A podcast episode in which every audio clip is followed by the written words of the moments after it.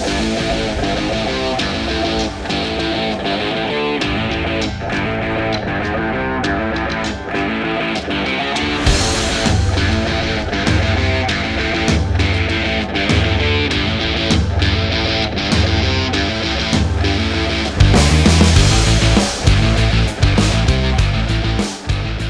Salve, salve galera! Estamos iniciando mais um A Vera Podcast. Eu sou o Lafon Eu sou o Gustavo. e agora é a Vera. Aê, isso aí, meu irmão.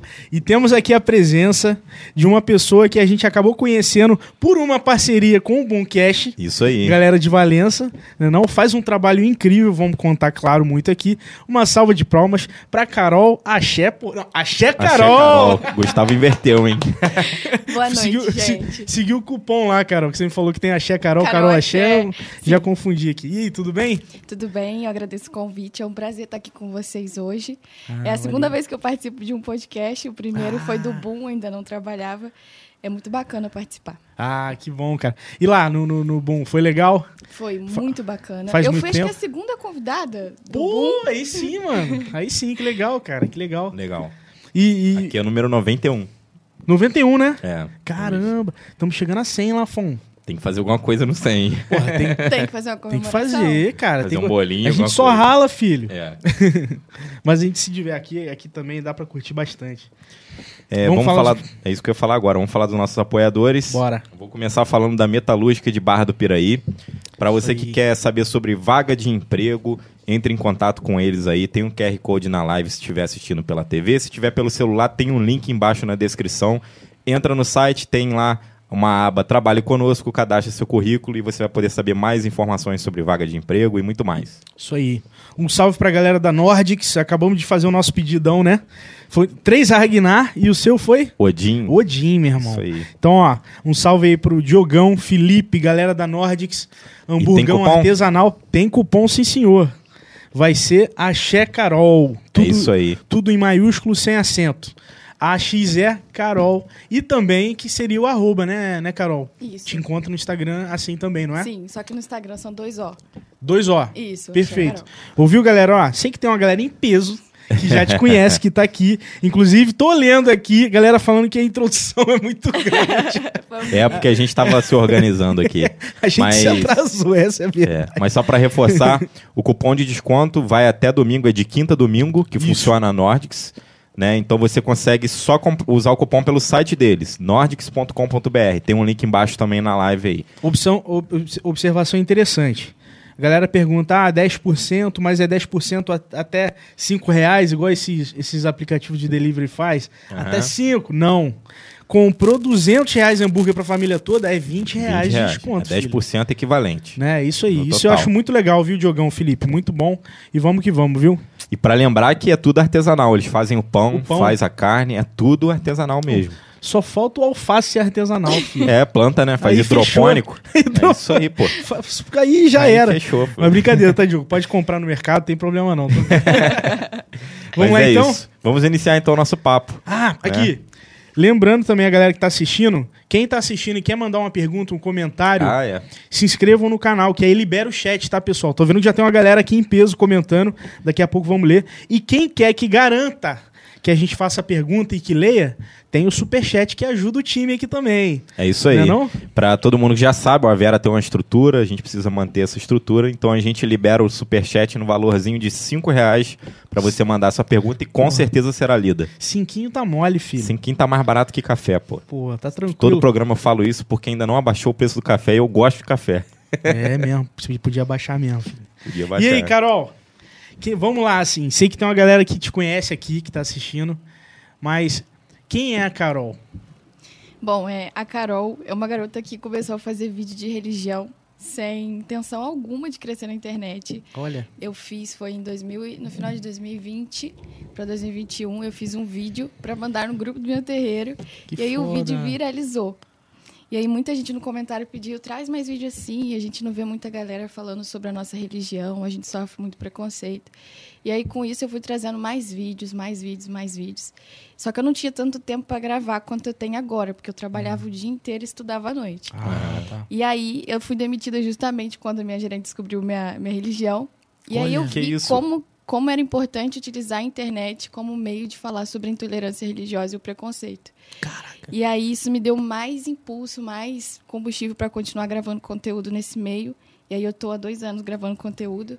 Assim, demorou bastante para mim crescer na internet. Sim. Mas o TikTok foi uma ferramenta muito importante no meu trabalho hoje. Ah, que legal, Carol. que legal. E Caramba! Que, e que bizarro você, pô, ser mandado embora porque você segue uma determinada religião. É, né? pô. É, Que doideira isso. cara. absurdo. Isso é um absurdo. Isso merece um, um processinho, né, Lafon? Sim, sim, com certeza. Cara, mas bizarro, bizarro, Carol. É, é inacreditável como uma coisa dessas acontece. Vamos lá, estamos em 2022, né? E, cara, cadê o respeito que a gente fala é. tanto aí? Pois Será é. que acontece na prática? Eu sou um cara que eu gosto muito de religiões, de conhecer várias. Eu não tenho nenhuma, mas eu gosto de estudar um pouquinho de cada, porque todas no final converte para Deus ou converte para bondade, fazer o bem ao Sim. próximo. Sim. né? Então, eu sou muito mente aberta para isso. É, também sou de família que tem espíritas, umbandistas, candomblecistas, de todos os ramos. E eu acho que falta muito isso hoje, né? Na, pra galera abrir um pouco a mente com relação a isso. A gente viu que, tipo, no passado, né? é, os centros eram perseguidos, né? A gente já viu várias pessoas de outra religião é, destruindo as estátuas, as coisas de outra cultura. E eu, sinceramente, acho isso daí é, burrice, né? É, O preconceito não deixa de ser uma falta de, de, de conhecimento mesmo, né? Porque se aquilo, se o que o outro faz te afeta, você que tem que ir no psicólogo, cara. Não é a com outra certeza, pessoa. com certeza. Sim, E- exatamente. E assim, Carol, qual é a sua religião? Qual, qual, porque eu vi comentários no post que a gente fez lá do- da divulgação. Aí teve gente perguntando, ah, não é Kimbanda e tal. Qual, qual é, na real? É, é, é Umbanda ou... Bom, eu sou de raízes de Kimbanda, Aham. porém eu sou um bandista e foi no meio da Umbanda que eu cresci na internet. Ah. Porque eu tenho um pouco mais de conhecimento dessa religião do que da Kimbanda, que é uma Entendi. religião muito misteriosa. Sim. Então eu não posso falar com propriedade numa coisa que eu não tenho muito conhecimento. Ah, interessante. Então eu comecei falando sobre a Umbanda e aí geralmente eu tiro dúvidas sobre a Umbanda. Ah, legal. Mas eu sou quimbandeira e umbandista. Ah, entendi. E, e, e, assim, tem muita gente que pergunta se o Umbanda é um braço do espiritismo. E eu já ouvi gente falando que não, não tem nada a ver. Umbanda é uma religião separada, né? Diferente do espiritismo. O espiritismo, por exemplo, tem, tem o kardecista. até, até me corrijam também, Carol. Você pode me corrigir, a galera também dos comentários pode me corrigir. Se o, até o kardecismo se é uma religião separada ou se é um braço do espiritismo. Eu acho que é um braço do espiritismo. É, né? Até onde eu sei, é um, é um A braço, Umbanda, né? ela é uma religião brasileira, não tão Brasileira. antiga, Aham. que pega as três origens: o preto, o branco e o indígena. Hum. Então ela pega um pouco da crença cristã católica, um pouco do espiritismo, um pouco do indígena, né, que é o xamanismo, e um pouco da, da religião de afro, Ah, que, que são legal, as cara. matrizes africanas. Então é uma mistura bem grande disso, mas se você for assim comparar a Umbanda com o espiritismo é muito diferente. É muito é diferente, muito né? diferente. Caramba, interessante. Sabia dessa, Lafon? Essa eu já sabia, hein? Mas Ah! eu deixei falar. Por exemplo, qual. Eu vou, vou te falar que essa pergunta que eu vou fazer é, tem até a ver com, com uma curiosidade própria minha, assim. É, qual uma das principais diferenças do espiritismo e um, e um, um, e um bandista, não? E um banda. Sim, eu, eu, não, eu não, não entendo muito sobre o espiritismo, eu entendo bem pouquinho, mas Aham. Acho que na minha visão o espiritismo ele é uma ferramenta de você se comunicar com parentes, pessoas que faleceram, Uhum. e aí você não trabalha tanto com as entidades quanto na Umbanda. Na Umbanda a gente não tem essa conexão assim com pessoas que faleceram, a gente tem conexão Hum. com pessoas que são evoluídas espiritualmente, se tornaram entidades que trabalham através de nós, da incorporação. Sim, E já o espiritismo é aquela pegada mais Chico Xavier, sim. que é comunicação com pessoas que faleceram há pouco tempo, enfim. Uhum. Eu acho que e essa é a também grande com diferença. mentores Isso, e com espirituais. mentores espirituais, que é, É. bem. É, assim, vou, vou te falar que eu, eu me identifico mais com banda, cara. Falando um pouco sobre isso, eu me identifico mais. Meu, meu pai e minha mãe frequentam o centro aqui atrás. Aqui a, a- uma casa atrás dessa, Hum. da- do nosso lado, tem um centro. E é um banda. E, e tem a Mariazinha, é, não sei, talvez vocês se identifiquem com os nomes, né? sim. E aí, e aí eles fazem, por exemplo, as quartas, eu acho muito legal. É, as quartas eles fazem um, um trabalho para quem tá com problemas de saúde ou dores. E, a, e aí a irmã Maria, ela vem, ajuda, faz todo o trabalho. Na- no sábado já é mais para tomar o passe e tal. Sim, sim. Bem legal. E aí tem, tem entidades como uma, a criança, por exemplo. Não sei Sim. se é a Mariazinha. Sim, é a Né? minha criança de trabalho. É? Sim. Ah, que legal, cara, que legal. E, e aí eu acho. E além disso, eles fazem um trabalho social maravilhoso. Maravilhoso, que é, um, que é uma coisa que eu vejo muito forte. É, no Umbanda, o pessoal faz um trabalho né, é, social, assim, além do que já fazem de São os trabalho. três princípios da religião, que Ah, é é? luz, amor e caridade. A caridade em primeiro lugar. Ah, Então, é uma religião que gosta bastante aí de pegar a- pela mão assim e trabalhar Uhum. para poder ajudar as pessoas necessitadas. Cara, é- é- só pra entender, então, é, é luz, Amor e caridade. amor e caridade? Aí, que Isso. legal. São Sim. os três princípios da religião. princípio que tinha que ser pra vida, né? É, total, cara. Com certeza. Não, E que, que quem é da religião leva pra vida. Sim. Com certeza. né? Isso daí, isso daí é muito legal. E aí, assim, vamos, vamos lá. É, Você já teve uma religião antes ou. Já... Ih, Sil, sai fora, Sil. Porra, Se metendo aqui. É, Você já teve uma religião antes é, do, do Umbanda, do, ou não, ou sempre foi, já foi criada com a família seguindo essa religião? Como é que foi isso aí? Então, eu nasci na, na religião, na Umbanda e na Quimbanda. Só que na minha pré-adolescência eu me afastei da minha religião porque eu, eu conheci a igreja. Ah, E aí tava numa fase assim de pré-adolescência que a gente conhece muitas coisas que atraem os jovens e tudo mais. E aí eu fui num evento de jovens na igreja e acabei ficando por lá alguns, algum tempinho. Mas eu nasci na religião e fui criada, minha família é umbandista e quimbandeira. Ah, que legal, Sim. cara, que legal, que legal. E, e o que, que você reparou, assim, é, de diferença? O que, que te fez voltar a, a, a, a, É, a bom, Umbanda e... Eu acho que o que me fez voltar para Umbanda foi quando eu realmente vi que, que eu nasci para espiritualidade. Ainda não tinha tido um contato assim pessoal com a espiritualidade. Eu vi o contato que a minha mãe tinha, meu pai, minha avó tinha, minhas- meus tios, mas eu mesma, Carol, não tinha um contato com a espiritualidade assim tão profundo. Eu desde criancinha via espíritos, isso daí é óbvio. É? É, É mas mesmo? sim, Te fala que eu A tenho minha- um cagaço, meu irmão. Nossa, É, eu já vi, mas não é desde criança, não. Já E viu, aí? Eles falam que a gente, todo mundo é médium, né? Só desenvolver.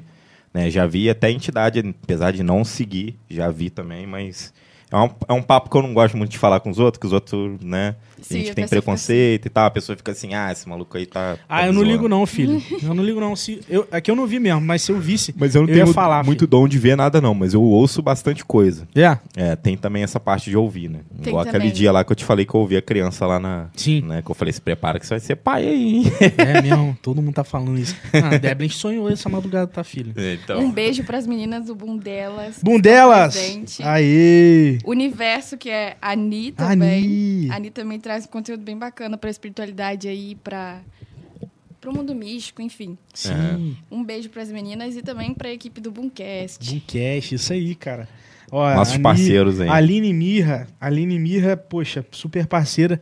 A gente se conheceu no Rock in Coven em Piabas, Sim. né? Sim. Pra quem não sabe, a, a Aline também é, do- é do Boom delas e faz parte, parece que, da organização da curadoria do Boomcast, né? Sim, sim, ela também faz parte. Galera, time, Trabalha time bastante. forte lá, né? Não, com certeza.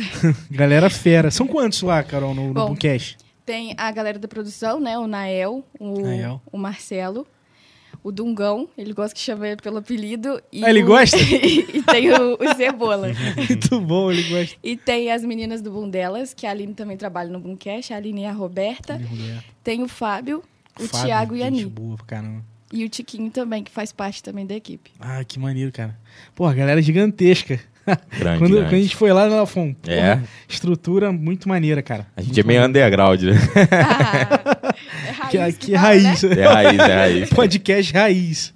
Tudo É bem que aí. o raiz de podcast seria uma rádio, né? Mas É, a gente pega o início do podcast. pô, é isso não- aí. Na verdade, seria o áudio, né? Do podcast raiz. É, o início é, é o áudio mesmo. É a galera Sim. gravando pelo, pelo Skype, né? Tipo o Jovem Nerd e tal. Sim, sim, sim.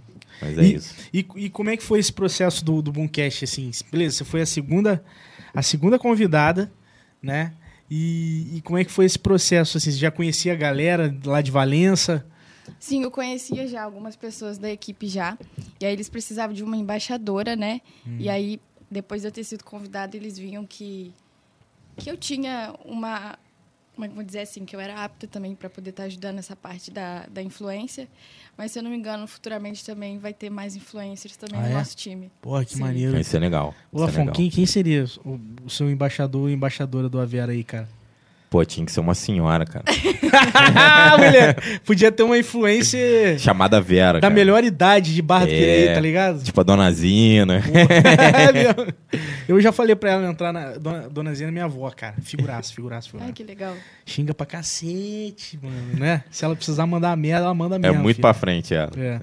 E aí- Gostei da personalidade dela. Bem Ela- filha de Yansan. É, não, ela. ela filha, filha de Yansan. Yansan? Sim. Deve, deve ser. Ela, cara, ela fala, eu sou transparente. Ela manda mesmo, filho. Figuraça, muita gente boa.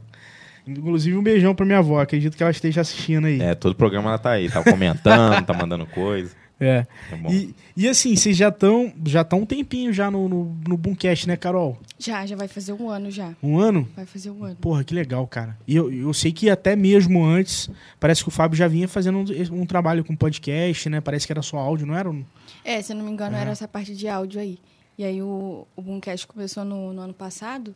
E quando eu fui a segunda convidada, aí começou a vir muito convidado atrás de convidado. Hoje já Uhum. tem bastante gente que participou. Pô, que bom, cara. É, foi muito legal, assim, a gente conhecer vocês, sabe? Sim. Porque, é, a- de vez em quando eu mando até a mensagem pra Aline, eu falo, Aline, você sabe de alguma alguma ação que está sendo feita para benefício dos podcasts? Porque de vez em quando rola algum apoio cultural, alguma Sim. coisa assim.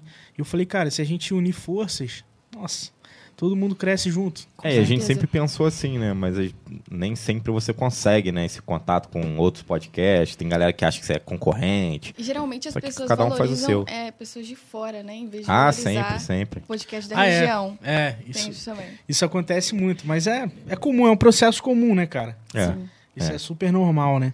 E aí, e aí Carol, assim, você, poxa, é, chegou a trabalhar em outras, outras coisas. Quanto, qual ano exatamente você, você falou assim, vou ficar full nisso, vou ficar full como influencer? É, Em 2021. 2021. Foi em 2021. E como é que foi isso, cara? Bom, eu não tive muita escolha, né? Eu fui Sim. demitida. Sim. Mas eu cheguei a iniciar meu trabalho em outras empresas, só que aí não dava. Eu falei assim, não, Não eu tenho que dar sentido. prioridade para para criação de conteúdo. Aí eu falei, não, eu vou ficar só criando conteúdo só. E Uhum. aí eu que eu engajei mesmo, aí eu comecei a fazer publicidade, parceria. Aí eu já não já não trabalhava mais fora, trabalhava só Que em legal, casa. cara. E, e, assim, hoje, na, na região que a gente vive, dá pra viver de influência e fazer esses trabalhos assim? Não, infelizmente não. É. Infelizmente não, até porque nem é- as empresas da região valorizam o influenciador da região. Uhum. É até um, um papo bem bacana que a GK falou até num podcast que as empresas deviam valorizar os influencers da região, porque são pessoas que vão estar no seu estabelecimento consumindo seu produto, indicando para as pessoas é e mostrando aí. que é realmente vi, um produto eu vi bom. um corte até dela falando Sim. isso. Exatamente. Do que pessoas de fora. Só que, infelizmente, também pega essa questão da religião. Eu acho que muitas empresas ainda ficam meio assim, ah, ela só fala de religião. E não leva isso como uma realmente, um realmente influência digital. Sim, tipo, ela sim. só fala de religião. Aí acaba que isso também atrapalha bastante. Não, com certeza, cara. Eu, eu fico imaginando. E, e até eu faço um trabalho de, de marketing pelo Sebrae para algumas empresas, né? Eu falo muito disso com eles, com os empreendedores, os empresários. Cara, valorizem os, a- os influencers da sua cidade, da sua região, cara. Pô, e funciona, cara. Não é, Lafon? Você vive Pô, com eu isso tive, também, eu pô. tive delivery, fiz vários trabalhos e funciona, porque a pessoa é da cidade, todo mundo conhece. Se Uhum. a pessoa indicar uma, um, um produto, uma coisa, a chance de converter é muito maior do que eu pegar um influencer Muito. que é a nível nacional. Tipo, Sim. pra que o cara lá da Paraíba vai ver um anúncio meu daqui? É, pô. Pô, Né? assim, Então é isso, isso. isso é muito importante, cara. Eu até comento com, com eles. Cara, analisem. é, Se, se, se a influencer tem um Media Kit, peça, cara. Peça alguns dados de, dos seguidores da pessoa, cara. Isso daí pode dar um fit gigantesco. Um ganha-ganha, né? com certeza. Isso, isso é muito legal, cara. E, e assim, é, quando você começou, porque eu considero sinceramente o seu nicho é não, talvez não deveria ser tão inovador, mas eu considero. Eu não, eu não Sim. conheci tantos. Na É muito verdade, difícil os as que eu- pessoas levantarem bandeiras assim, né? De, É? de religiões. Não. Porque Brasil já é tipo, ah, cristão, aí tem protestante que é a pessoa mais evangélica e tem a católica. Mas, então, mas influencer evangélico tem pra caramba, irmão. Tem. Tem muito. Tem muito mais que. Tipo, eu conheço alguns assim que. Aqueles caras com oratório, ó. Impecável. Impecável. O cara é grande, o cara é gigante hoje, Uhum. tá ligado? Só que um banda eu não tinha visto até então. E aí eu. Os únicos que eu conhecia que existem também foi através de você, quando marcou. Sim, bacana. É, é. Que eu Quando eu cheguei no. TikTok era tudo mato. É? Era tudo mato. E depois que eu comecei, bastante pessoas também vieram começar depois. Ah. Mas eu, eu sei que eu acompanhava outras pessoas do mesmo nicho que eu pelo YouTube. Hum. Pessoas que têm canal, que tocam atabaque, pessoas, ah, que entendeu? maneiro, cara. Mas no TikTok mesmo eu cheguei ainda, ainda era no comecinho ainda. Ah, que eu fui uma das primeiras também. cara, Caramba. hoje tem influência até luciferiano, Na moral? Tem. satanista, o Vic Vanilla. Ele é meu amigo, ele. É mesmo? Sim. Caramba! Eu adoro ele. E É, é, influen- é isso mesmo? Influencer lu- luciferiano? É. Caramba, mano. Mas aí Pô, você vou- tem que ouvir, depois. tem que ouvir um episódio. Ele foi no Paranormal Ah, você Experience. falou, é. Você tem que ouvir pra entender o que, que é, porque a princípio choca pelo nome, porque a gente, a nossa cultura doutrinou a gente pra que isso é coisa do mal, que faz o mal pros outros, que mata os outros, que sacrifica criança, que não sei o quê. A gente tem essa cultura porque veio da Igreja Católica, mas houve um episódio que ele explica o que, que ele faz, o que, que ele é, do Qual que, é que a ele ótica acredita, dele, né? qual que é a ele ótica explica dele. muito bem. Não, É. ele, Muito ele é muito inteligente. Pô, eu ele vou é muito ver. inteligente. Vou ver esse podcast aí, cara. Eu sempre falo do paranormal, né? Eu sempre faço é, você de adora, graça, filho. porque eu gosto pra caramba de, Você- de você conteúdo adora. paranormal. Então, É, é, é É maneiro isso. mesmo, cara. Porque É o trabalho que a gente faz é legal, né? é maneiro. E, e assim, no Umbanda, até onde eu vi, tem os orixás, Tem. certo? Sim. É, são quantos? Você sabe quantos são, quais são? Então, na Umbanda a gente não trabalha com o orixá. Não, não É Já trabalha. no de rua, candomblé né? são inúmeros. Sim. Ah. Mas a gente da Umbanda, a gente trabalha com os falangeiros desse- desses orixás. O orixá Fa- mesmo não. Falangeiro? É que no caso, assim... É, o povo de rua, né? Ogum, aí tem Ogum Beramá, Ah, entendi, aí tem entendi. Ogum Sete Ondas, aí tem Hum. ou, diversas falanges desse orixá. Seriam ramificações do orixá? Isso, isso. Caramba! entendi. E vamos lá. Vai ser até legal, uma dose de aulas de religião, né, mano? Isso é Pior bom. que eu entrei numa discussão sobre a diferença da- do candomblé pra Umbanda e eu falei exatamente isso. E a pessoa teimou comigo. Não, que não é assim, que não é assado. Então, gente, vou mandar esse episódio pra pessoa poder ouvir. Então vamos lá. Tem as ramificações dos orixás no Umbanda, certo? Igual o Sete Ondas, já ouvi falar, ah, o Sete Ondas, não sei o quê. Sim. Então ele vem do Ogum. Vem. Vem na energia de Ogum. Ah, Na Umbanda a gente acredita que os orixás são divindades criadas por um único Deus e se manifestam através da natureza. Que Sim. no caso Iemanjá é o mar, que no caso é a água. sim. Oxóssi é as matas e, e os Yansan. outros isso, Inhação os ventos, Hum. entendeu? E aí de cada orixá tem a sua falange, porque o orixá mesmo, ele é uma divindade de candomblé. Então, assim, na- no candomblé tem orixá. Na Umbanda tem os falangeiros desses orixás. E as Hum. sete linhas de Umbanda.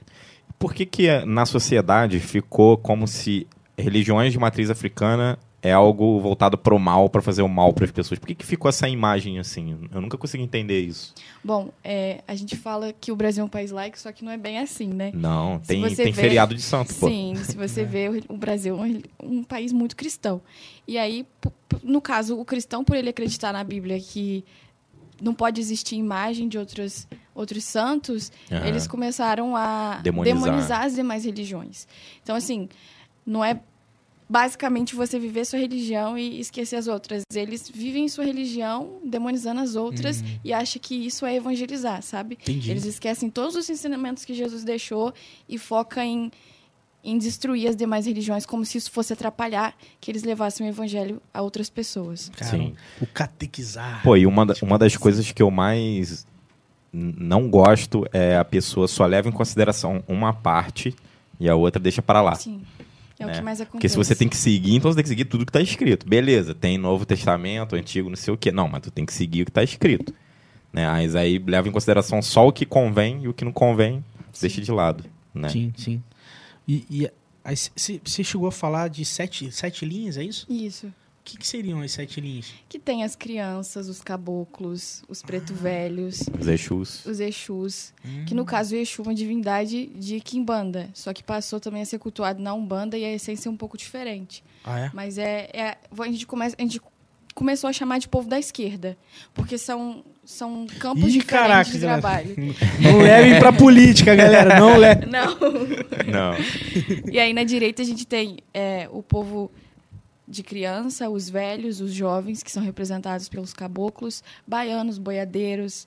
E povo cigano também, alguns terreiros trabalham com o povo cigano. Ah, E na esquerda é o Exu, a Pombogira, o malandro. Tem casos de um bando que o malandro trabalha nos dois campos. Maria Mulambo. E isso é uma pombogira. E, e assim, o esquerda, a esquerda e a direita não tem nada a ver com mal e bem, nem nada disso, não, né? pelo contrário, a Umbanda não acredita no diabo. Hoje existem terreiros que acreditam no diabo porque cristianizaram bastante a religião, sabe? Cristianizaram bastante. Tem terreiro até que leva a Bíblia como ensinamento, sendo que na Bíblia somos condenados. Sim. E aí tem, tem é, o que, que a gente acredita? Não existe o, o diabo, existe o bem e o mal. E não existe também escuridão, existe a ausência de luz, de acordo com a ciência. Sim. Então, para a luz existir, precisa ter o escuro, né? Como é que você vai Exatamente. ligar a luz de dia? E na Umbanda a gente acredita dessa forma. Precisa haver um equilíbrio entre o bem e o mal. Porque o bem não seria valorizado se o mal não fosse, É. não existisse para ter essa comparação. E tudo Então, tem em volta, todo né? mundo precisa ter uma maldade dentro de si. Porque se você for muito bom, você começa a ser bobo. Aí veio É o Gustavo. mesmo. Entende? Ô, o que, que você me chamou? e aí Exu trabalha nisso. Qual foi? Gustavo é a parte boazinha aqui da Vera. otimista, otimista. Otimista demais até. Então, então esse equilíbrio tem muito forte no Umbanda. É legal, sim, cara. sim. E aí, Me faz lembrar um pouco do budismo também. Eles pensam assim, É né? O yin yang. Yang, né? É. É bem bacana. É. é. Eu gosto bastante do Yin Yang. É, mano, isso é muito legal, cara. Sim. Essa harmonia, o equilíbrio, né? Tudo, assim, a gente vê na vida, tudo em excesso faz mal, Sim. né? E, e- e precisa ter, a gente, igual na nossa mente, às vezes tá na correria, pô, igual foi hoje mais cedo, né? Pô, não adianta, cara, tem coisa que você não controla e tenta manter o equilíbrio das coisas que, né, no Que der. final... Sim, É. e tem até um- um- uma frase de Zé Pilintra, que é o meu malandro, ele já falou no terreiro, que é ser pilintra não é ser pilantra. Você precisa de um pouco de malandragem para você vencer na vida. Porque se você for bobo, as pessoas vão pisar em você. Sim. Olha, Então você precisa ser um pouco malandro. Isso não significa que você precisa ser pilantra. É Isso verdade. é diferente. Ser malandro não é ser vagabundo. Sim, com certeza. É. E aí, De Cro já falou Sim. isso também no, no samba. Pô, a menina vem com o Zé Pilinto, você vem com o de Cro, cara. De Cro era um bandista, pô. Não, tô brincando, pô, o cara é fera. E aí precisa ver esse equilíbrio, porque Exu também ele deixa bem claro que tudo que vai volta, tudo que você planta, você colhe. Sim. Então a escolha é sua, ser bom ou ser ruim. Cara, que legal, que legal, Carol. E, e você comentou sobre ser pilantra, né? Cara, pra gente se defender da pilantragem, tem que saber a arte da pilantragem, Exatamente. Exatamente. né? Não tem como você ser malandro, né? É. E ser bobinho ao mesmo tempo. Não dá. É igual, igual o- tem o Harry Potter, assim, me lembrou muito.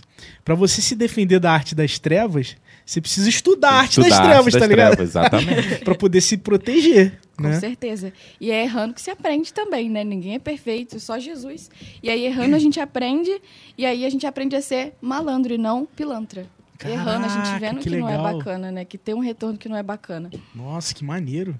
Nossa, é- e é tão forte com a nossa cultura, né, Carol? Assim, é claro, você falou, é brasileiro. Né? E é, é É. tão bonito a gente ver uma, uma crença, uma religião que é tão ligada, né? Eu acho que. Pô, qual outra religião que fala de uma forma tão assim. O tão, que a tão né, o que a real gente é. assim, né? É. Isso é muito legal, cara. Isso é, isso é muito interessante. E o, e o Exu, por exemplo? É. Eu já ouvi. Tem até o álbum do. Emicida. Tem do Emicida e tem do Baco também. Tem Baco Exu do Blues. É, Exu. Bom pra caralho. E ele fala muito do, do Exu e tal, abre porta. Exu atirou uma flecha ontem pra acertar um pássaro hoje. É. Essa frase é forte. A cabeça Como é dele. que é? Repete aí. Exu atira uma flecha ontem pra acertar um pássaro hoje. É tipo você plantar e Ah, vai tá. colher. Exatamente. Sim. Maneiro. E o Exu, assim, porque é, tem muita gente que, que, que tem um lado ruim do, do Exu e tal, é, mas não conhece e, e tem outro lado também que fala que, que o Exu abre portas. Qual é a visão que, que se tem do, do Exu e que você comentou também que é diferente do candomblé um pouco, né? Sim, sim. Que tem Exu, Orixá, Uhum. e tem o Exu, que é o, a entidade que trabalha como povo de rua, que é Ah. o catiço, a gente chama de catiço. Catiço. E é diferente da divindade, porque o orixá ele não fala, né? Sim. E é Ah. assim, aí você precisa ser feito dele no candomblé. Ah, é? É, Existe faz a a feitura. cabeça. É, faz a cabeça. E na Umbanda, não. O Exu, ele começa a descer para trabalhar assim que você inicia o desenvolvimento. Na Umbanda, na Kimbanda, aí a gente começa a chamar como povo de roupa. E ele foi muito demonizado porque é a entidade mais próxima do ser humano. Ele está ligado ao nosso lado negativo, aos nossos vícios, às nossas E necessidades. por que, que ele vem, às vezes, em forma de animal? Ah, Como assim? Em forma de animal. Tipo um gato grande, Então, de- preto. Depende, porque é, depende de qual Exu e a falange que ele trabalha. As pessoas até perguntam assim, ah, por que, que nomes tão assustadores como Exu Caveira, Exu do Lodo? Chuveludo. Sim, eles têm seu, eles tiveram seus nomes em vida, tipo Gustavo, Carolina, mas eles trabalham um nome específico que por trás traz uma história desse, desse, desse espírito, sabe? tá. E aí existem animais realmente que são, é, vamos dizer assim, símbolos de trabalho. Por exemplo, Oxóssi, a onça, o pássaro, aí tipo, é, Oxum, abelha. Então, ele se manifesta de diversas formas, seja de Entendi. animal, natureza. Ah, sempre, sempre com a ligação com a natureza. Sim, sim. Caraca, que forte, meu irmão. É. Uma onça Que preta. aula, filhão. E olha, você deu uma pesquisada antes de conversar. Não, é porque eu já vi uma onça preta. Aí eu Já viu? perguntei, já, já. já Real, vi. real? Tem o Exu Pantera, né? É? Tem. Caraca, meu irmão. Tem um. Por que, que quem não é da religião às vezes sonha com entidades sem mesmo conhecer? Então. Isso é uma dúvida também que eu tenho. Isso pode acontecer muito com quem assiste o conteúdo, mas assim, vamos supor que você não tem costume de assistir, consumir esse conteúdo e aí você sonha. Mas, tipo, eu nunca vi e, e eu sonhei, tipo assim, eu não tenho referência de imagem como que seria e eu É. E sonhei nitidamente. É. É, são mensagens, mas assim, não é qualquer pessoa que saiba traduzir esse sonho. E eu, eu conto muito como se fosse um convite também para você estar se comunicando Começar o com, trabalho, com a filhão. espiritualidade. Entendi. Assim, não pegando a responsabilidade, mas assim, de você achar um meio de se conectar com eles. Porque Ah, às vezes tá. eles querem dizer alguma coisa que não vai dar para dizer em sonho. Hum. E eles vão aparecer no seu sonho como um convite, sabe? É, eu Caramba. sonhei com um senhor moreno que usava uma capa preta e dentro da capa era vermelho.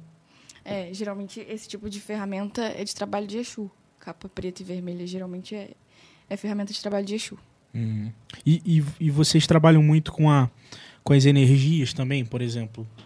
Ah, é, tem um espaço, ou então uma casa que está com, com uma, uma energia mais carregada e aí fazer alguns trabalhos para para harmonizar, equalizar essa energia. Tem um pouco disso também?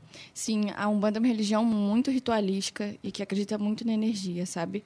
Então, assim, só de você ser pessimista, você está emanando uma energia negativa. E às vezes você ser otimista, você vai atrair boas energias para algo que você está se preparando, para uma prova, enfim. Boa, Fon, E não é existem muitos não, ambientes pô. que são energeticamente pesados. E muita gente se sente mal indo nesses ambientes. Eu fiz até um vídeo sobre isso. Por exemplo, igreja. Aí a pessoa vai falar, ah, é pesado porque você tá com o demônio no corpo. Então chega eu na igreja e você bem, se sente É. mal. Sim. Mas não, é um lugar onde vai pessoas carregadas. Com É problema. uma religião que não acredita que há uma maneira de descarregar o local. Eles acham que já é macumba. Não, Ah, às vezes não precisa tá. nem ser da religião para você descarregar um, um local. Você pode estar acendendo incenso. É, o Universal já acredita né, no Sim. descarrego. Então, é exatamente isso. E aí a igreja é um local muito pesado. O hospital, que recebe pessoas Sim, enfermas. sim. Independente se lá sai pessoas curadas, recebe muita gente enferma. Onde as pessoas também sentem muito quando perdem seus familiares, né? Sim. Cemitério, é, mas quais locais? Agora não me vem na cabeça, mas festa com balada. Ah, sim, com bar. pessoas energeticamente alteradas por conta de drogas e bebidas alcoólicas. E aí existe sim o descarrego, existe sim o equilíbrio energético na Umbanda. Sim. E é por isso que quando comentam a época de carnaval, ou então é, lugar de muita festa, ou então bar, com muita bebida, a chance de droga e tal, as pessoas ficam vulneráveis, ficam mais vulneráveis a, a receber alguma energia, a ser esponja de energias, ou como então, é que o funciona mais ou menos? Existe o preceito antes da incorporação na Umbanda. No Uhum. preceito você pode, você não pode é, praticar atos sexuais, você não pode beber, você não pode utilizar drogas, você precisa se resguardar para estar trabalhando. Por quê? E no carnaval a gente fala para existir esse resguardo e muitas das vezes você tem que utilizar até o contregum e algumas pessoas são até proibidas de estar no carnaval. Não porque a nossa religião acredita no pecado, longe disso. Mas porque é um momento onde as pessoas consomem drogas e energeticamente elas ficam muito, muito sensíveis ao mundo espiritual. E nesse momento que as pessoas estão desligadas, né, da- do mundo espiritual e só querem saber de beber, os espíritos negativos, que são os, os De obsessores, frequência, né? os de baixas, isso, eles podem estar aproveitando esse momento para poder estar montando nessas pessoas e se alimentando delas. Sim. E a gente fala que hoje existem também é, a medicina, né? Para as pessoas que têm problemas como ansiedade, depressão. Mas sim, de- um- nem que seja 10% desse, dessas doenças são causadas por obsessores, sabe? Porque esses espíritos de baixas vibrações, eles se alimentam das boas energias. Então, eles querem se alimentar da sua energia e vão te deixar fraco. É como aquele, aquele negócio do Harry Potter, né? Que aqueles bichinhos... Ah, o Dementador? É, isso, Dementador. isso. Sim. É basicamente isso. Caramba, Sabe? olha e aí só. no carnaval as pessoas se desligam do mundo espiritual, elas só querem beber, ficar doidas. E aí são os momentos que suas energias começam a, Uhum. a piscar. Caramba, interessante. Aí lá, Legal, legal. Legal, né, cara? Eu já pensei nisso também, já pe- pensava mais ou menos nisso, na questão de energia. Porque, pô, você percebe quando você vai num lugar e você fica incomodado, você fica, pô, É, vou tem pra lugar que é casa. pesado, filho. Pô, vou pra casa, não tô Tem me sentindo pessoas bem também aqui. que sugam a gente. Uhum. Pô, pra caramba. E, Carol, vou te falar, Lafon também. Igual vocês, vocês falaram, você, você já enxergou, já viu também? Eu vejo vulto só, eu não É. consigo ver a imagem específica. É, o meu é mas vulto eu também, não é vulto. imagem específica, não. Só Eu- um animal que eu consegui ver. Eu nunca vi, eu nunca vi. Tem gente que sente até cheiro, né? Mas Tem. eu mais ouço do que vejo. É. É, que tem a mediunidade auditiva. É, mas vou te falar. Energia, meu irmão, eu sinto, cara. Às vezes eu vejo a pessoa, cumprimento, falo, eu senti uma parada pesada. Depois eu vou, vou, vou descobrir o porquê, tá ligado? Sim. É bizarro. É difícil, é.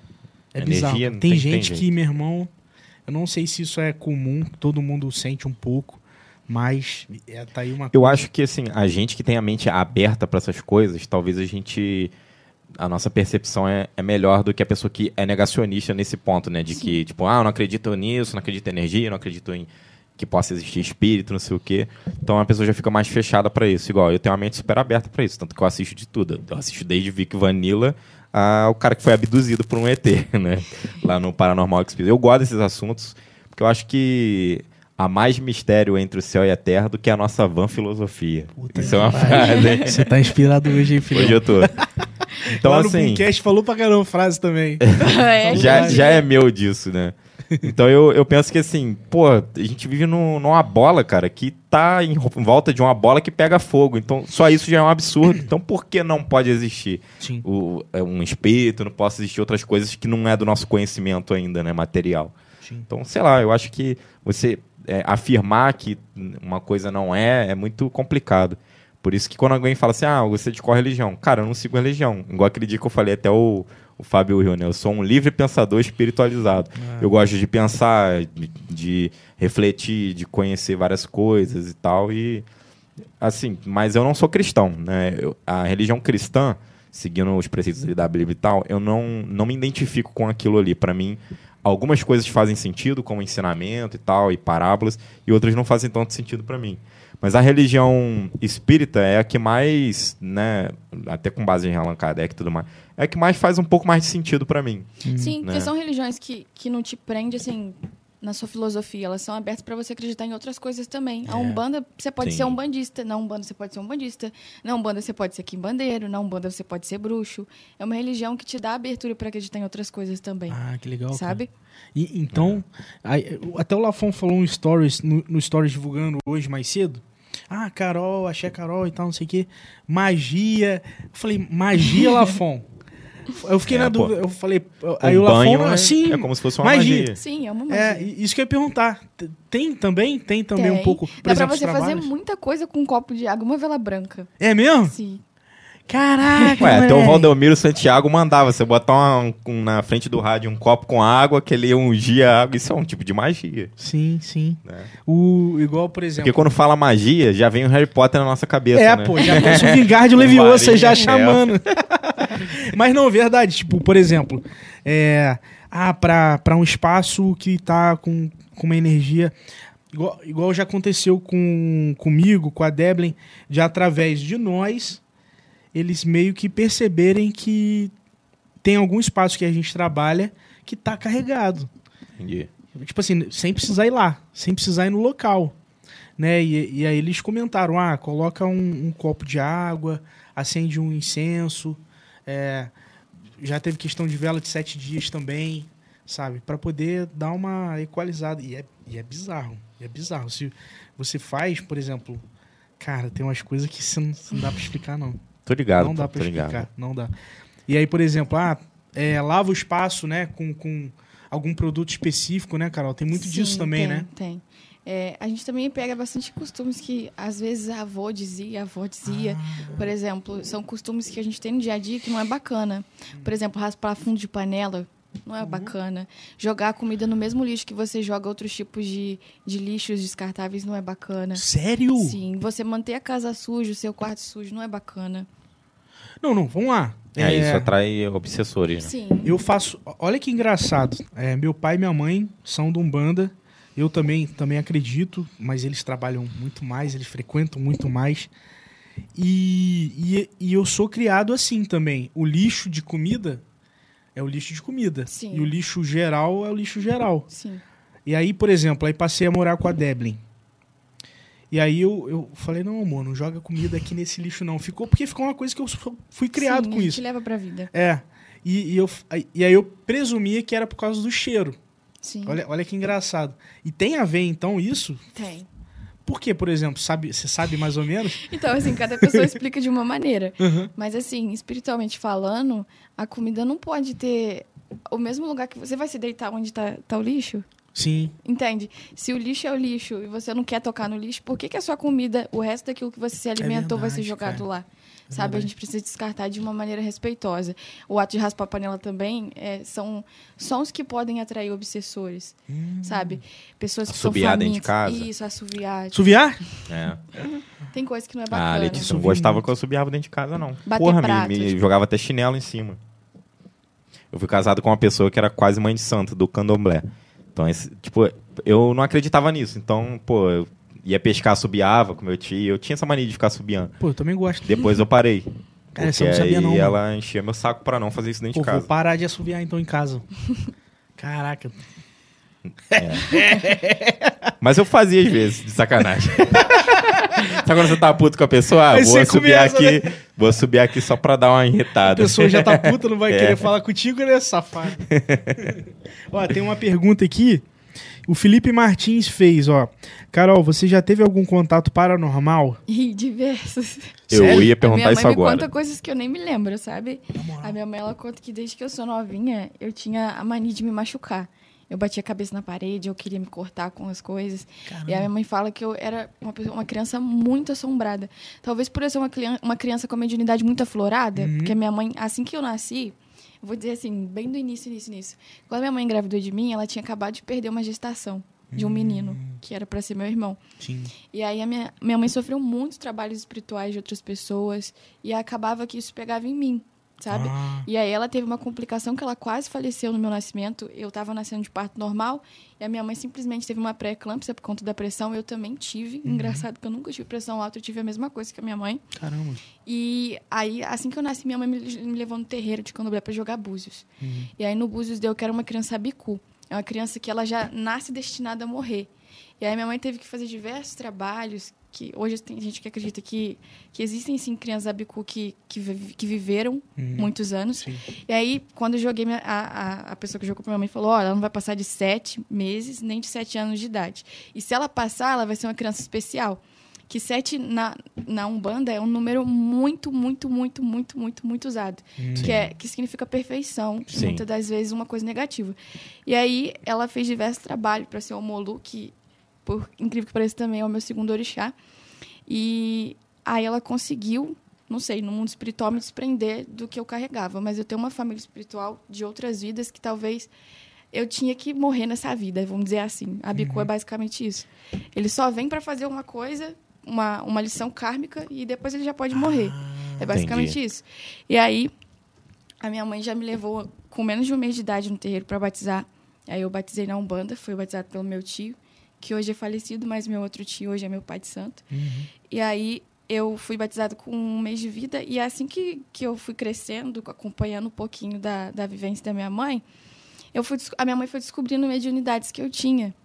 Não só de clarividência, como também de incorporação, como também médio que pode também absorver é, energia de outras pessoas. Eu Sim. sempre, desde novinha, fui Ah, é? assim.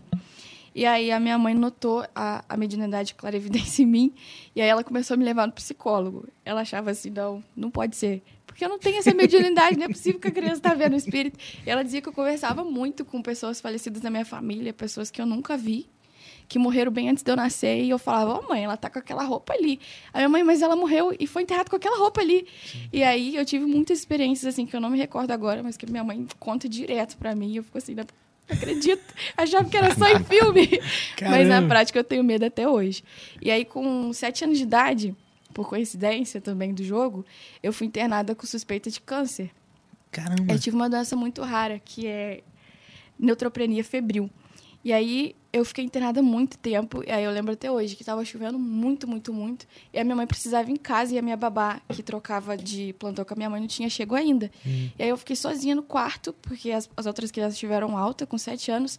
E aí eu vi a minha pombogira entrando pela janela do quarto. Olha. A minha pombogira, ela, ela se identifica com metade de um rosto de caveira e metade de um rosto humano, por conta da história dela de vida. Ela foi uma pessoa muito julgada na época dela, porque é uma pombogira muito antiga que também trabalhava com feitiços, com ervas. E aí o povo con- condenou o trabalho dela e queimou metade da face dela. Por isso que ela se apresenta dessa forma. Sim. E aí eu desenhava muita caveira. Minha mãe levava no psicólogo, e no psicólogo, quando você é criança, você precisa desenhar, né? Sim. Porque o psicólogo ele identifica pelas cores dos desenhos. E eu só desenhava caveira, só desenhava caveira. E aí, depois de muitos anos que eu fui voltar para a religião, que eu fui descobrir que as minhas entidades eram o povo de Calunga, era o povo de caveira. E aí tudo Olha. fazia- fez muito sentido. Mas acho que a experiência paranormal foi essa, do hospital. E aí logo em seguida eu tive alta, graças a Deus. Olha. É, Caramba. eu, eu perdi muito cabelo, eu emagreci muito, perdi um ano letivo. Quantos anos, Carol, você tinha? Eu tinha sete. Olha, novinha, mano. É. Sim. Eu perdi um ano letivo, aí eu entrei na depressão. Eu tive depressão quando criança. E aí, depois disso, depois de muitos anos, que eu fui conhecer a igreja. Depois disso Uhum. tudo. E aí eu tinha deixado tudo de lado. Tipo, ah, isso não é legal ver esse tipo de espírito. Hum. Aí a Umbanda, a, a, a igreja me fez acreditar que eram coisas assim, que Do me mal. assombravam Uhum. e tal. Mas eu não conseguia sentir essa negatividade no terreiro. Mesmo indo na religião, eu super respeitava meus parentes dessa religião, sabe? Caramba, E na minha só. casa onde eu moro é um terreiro da minha avó, Uhum. que ela deixou bem, bem quando eu era novinha. E eu nunca me senti mal no terreiro, mesmo quando eu frequentava a igreja, eu sempre tinha um carinho enorme pela, pela minha religião de berço. Sim, sim. Não Sim. deixou uma sensação negativa, Sim, né? Olha só, interessante. Legal. É, numa situação que. É, E, e aí, qual foi sua reação quando você viu a, a Pomba Gira? Poxa, vamos lá, sete anos, uma criança, né? Eu, eu, eu já era medroso na época, eu acho que Não, até hoje eu sou medrosa. Até É? hoje eu choro se eu ver. Sério? Eu fecho o olho e falo, eu tô imaginando coisa. Você não tá aí. Aí, quando eu escuto. que a gente também não pode atender quando al- algum espírito chama, né? Não Sim. é bom você falar, oi. Ah, é? Aí quando alguém me chama assim, que eu sei que a minha mãe tá em casa, eu. Ninguém me chamou, não. Aí eu começo a andar como se não tivesse nada acontecido. Aí se eu vejo um vulto, eu saio de onde eu tô, aí eu falo, vou lá na casa da minha tia tomar um café. Faz conta que não tem nada ali. E aí eu vivo assim até hoje. Até hoje eu tenho muito medo. Sou macumbeira? Sou, mas eu tenho muito medo. Pô, me, se- me senti até mais tranquilo. É porque, é porque é uma parada diferente, né, cara? A gente tem medo do desconhecido, né? Sim. Não tem jeito. Sim, pô. Aquele receio, aquele negócio, né? Mas É, é, filhão. fogo. Ainda mais que são acessos que eles têm que, que são diferentes dos acessos que nós temos. A Sim. gente, por exemplo, se eu bater aqui na parede, pá, né? Tem as limitações. Sim. É bem diferente, Nossa né, limitação cara? é o espaço físico, né? É o espaço físico. O deles é um, é um, é um, é um outro dimensão. espaço, né? Inclusive, a minha filha já tem quatro anos e ela tem a mesma mediunidade de ver as coisas. Sério, Carol? Sim. Aí uma vez ela chegou assim pra mim e falou: Mamãe, a Maria veio brincar comigo. Aí eu falei: Que Maria? A Mariazinha, a minha herê. A minha herê dá tudo que ela Olha. quer. Dá boneca pra ela, É dá mesmo? bico.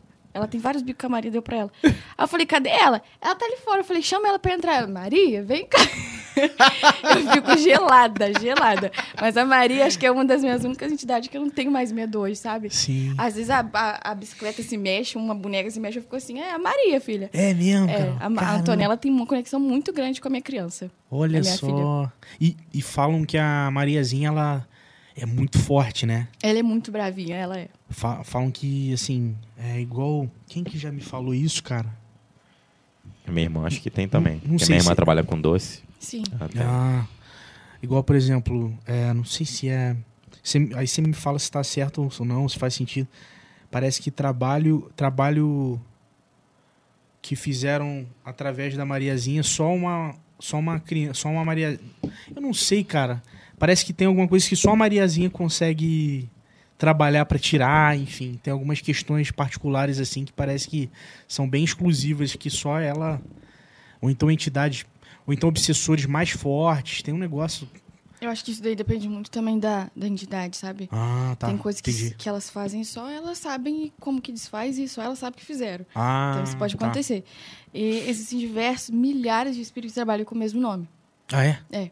Não necessariamente a mesma Ah, Mariazinha que eu entendi. trabalho vai ser a mesma Mariazinha que tá ali. É como se fosse Sim. uma persona... personificação. É porque Né? assim, vamos supor, eu faleci, eu evoluí, você faleceu, você evoluiu, Hum. você faleceu, você evoluiu. Os três podem trabalhar pro seu tranca-ruas. Então nós três vamos se identificar como tranca-ruas. Entendi. Então são diversos espíritos que trabalham para um espírito só. Porque ele tá sempre, tá sempre crescendo essa família espiritual, sabe? Ah, entendi. Quanto mais nascem pessoas, mais espíritos começam a trabalhar. Entende? Hum, entendi. Aí existe Mariazinha da beira da praia, Tá, Mariazinha da e- cachoeira. Isso era uma coisa que eu ia te perguntar, se na Umbanda tem essa crença na reencarnação. A gente acredita na reencarnação. Sim, sim. A gente acredita na reencarnação. Porque ou você evolui, ou você é exilado e vai para um outro planeta inferior para você passar por aquilo para tentar evoluir na marra, né? Porque Sim. a gente só evolui, a gente Sim. não regride, né? E até é, questões kármicas também a gente volta para poder tratar várias áreas da nossa vida. sim. Entendi. E o, e, e o Umbral também existe no Umbanda? Sim, a gente não acredita no céu e no inferno, a gente acredita no umbral. Uhum. São diversos planos espirituais. Sim, que, que é São passageiro, vários né? níveis, né? Isso. O São Umbral é uma passagem, né? são vários níveis. E essas entidades, vamos supor, é o que eu tava falando, não existe só uma Mariazinha. Porque se existisse uma só, a Maria mesmo, ela precisa estar Aí lá é no ter ser umbral. onipresente. Sim, né? entende? É. Então, assim, existem as entidades que trabalham é, através da gente na incorporação e existem as entidades que trabalham no umbral, que são onde ficam os espíritos que precisam encontrar o seu caminho de luz, obsessores. As entidades também são Egum, porque Egum é um espírito Egum. que deixou o plano o plano Físico. físico. e passou a ser um espírito. Ah, Então, assim, existe é, tanto os desenvolvidos quanto os em desenvolvimento e os não desenvolvidos e o de escuridão. Uhum. Então, pode existir, sim, uma entidade que foi obsessor um dia. Por quê? Sim. Porque ela pode, através de uma entidade, encontrar o seu caminho e aprender uma lição. Às vezes, vindo de novo, vivendo de novo, se reen- reencarnando ou não, ela pode vir evoluir o espírito dela. E aí existem as entidades que trabalham no umbral, Hum, em tá. prol desses espíritos. É, pe- pelo que eu li, assim, todo mundo que morre vai para umbral, ponto. Sim. Aí tem os níveis. Se você se suicidou, você vai para um nível mais pesado. Se você morreu de morte natural, é um outro nível. Se você carrega culpa de alguma coisa, aí você vai para um outro nível, porque é você que está se autoculpando, então são vários níveis nesse sentido. Mas todos eles é para você se recuperar e dali procurar seu caminho de luz, evoluir, ou ter que retornar ou na Terra ou em outro planeta, em outra, em outra coisa, para poder é, estudar, né? E, e a visão do, por exemplo, para quem se suicida? Qual é a visão do Umbanda, assim, pra, pra isso? É, é algo muito muito forte? Claro, não tem como É. Você está tentando é. contra a própria vida, que é, É, a cria- é. da criação divina. É, então, é, que é uma dádiva, né? É. Sim, existe Mas- um lugar específico para esses espíritos. Ah, é? Sim. Ah, tá. E é, e é e na visão de vocês é, é mais uma questão de tratamento. Tudo bem, tu, tudo tudo é tra- eu acho que é um pouco tratamento para evolução, visando a evolução, né? Sim. Mas é é uma questão bem à parte Cara, é difícil de É fazer porque, umas assim, perguntas. a religião cristã, ela diz que aquele que se suicida não tem passagem no reino dos céus. Sim. Já Aham. pra Umbanda, ele pode ser perdoado por Deus. Ah, Sim, mas tá. ele Embora tem ele que esteja querer. tentando com- contra a própria vida, ele tem que querer também ser ajudado. E ele tem que se perdoar também. Isso, ele tem que se perdoar, é mas ele tem, ele tem sim uma chance divina. Ah, legal, legal. Tem um. Tem um livro do Chico Xavier que é Cartas de um, de um Suicida, que é de umbral que ele psicografou. Depois eu vou te mandar um link pra você ver. A história do rapaz é interessante. Aí ele vai contando e tal. E tem muito detalhe, assim. Depois te mando pra você, pra você dar uma olhada. É maneiro, maneiro. E, e, e assim, você falou. Ai, já, já me fugiu a palavra. é tanta palavra, né, Carol?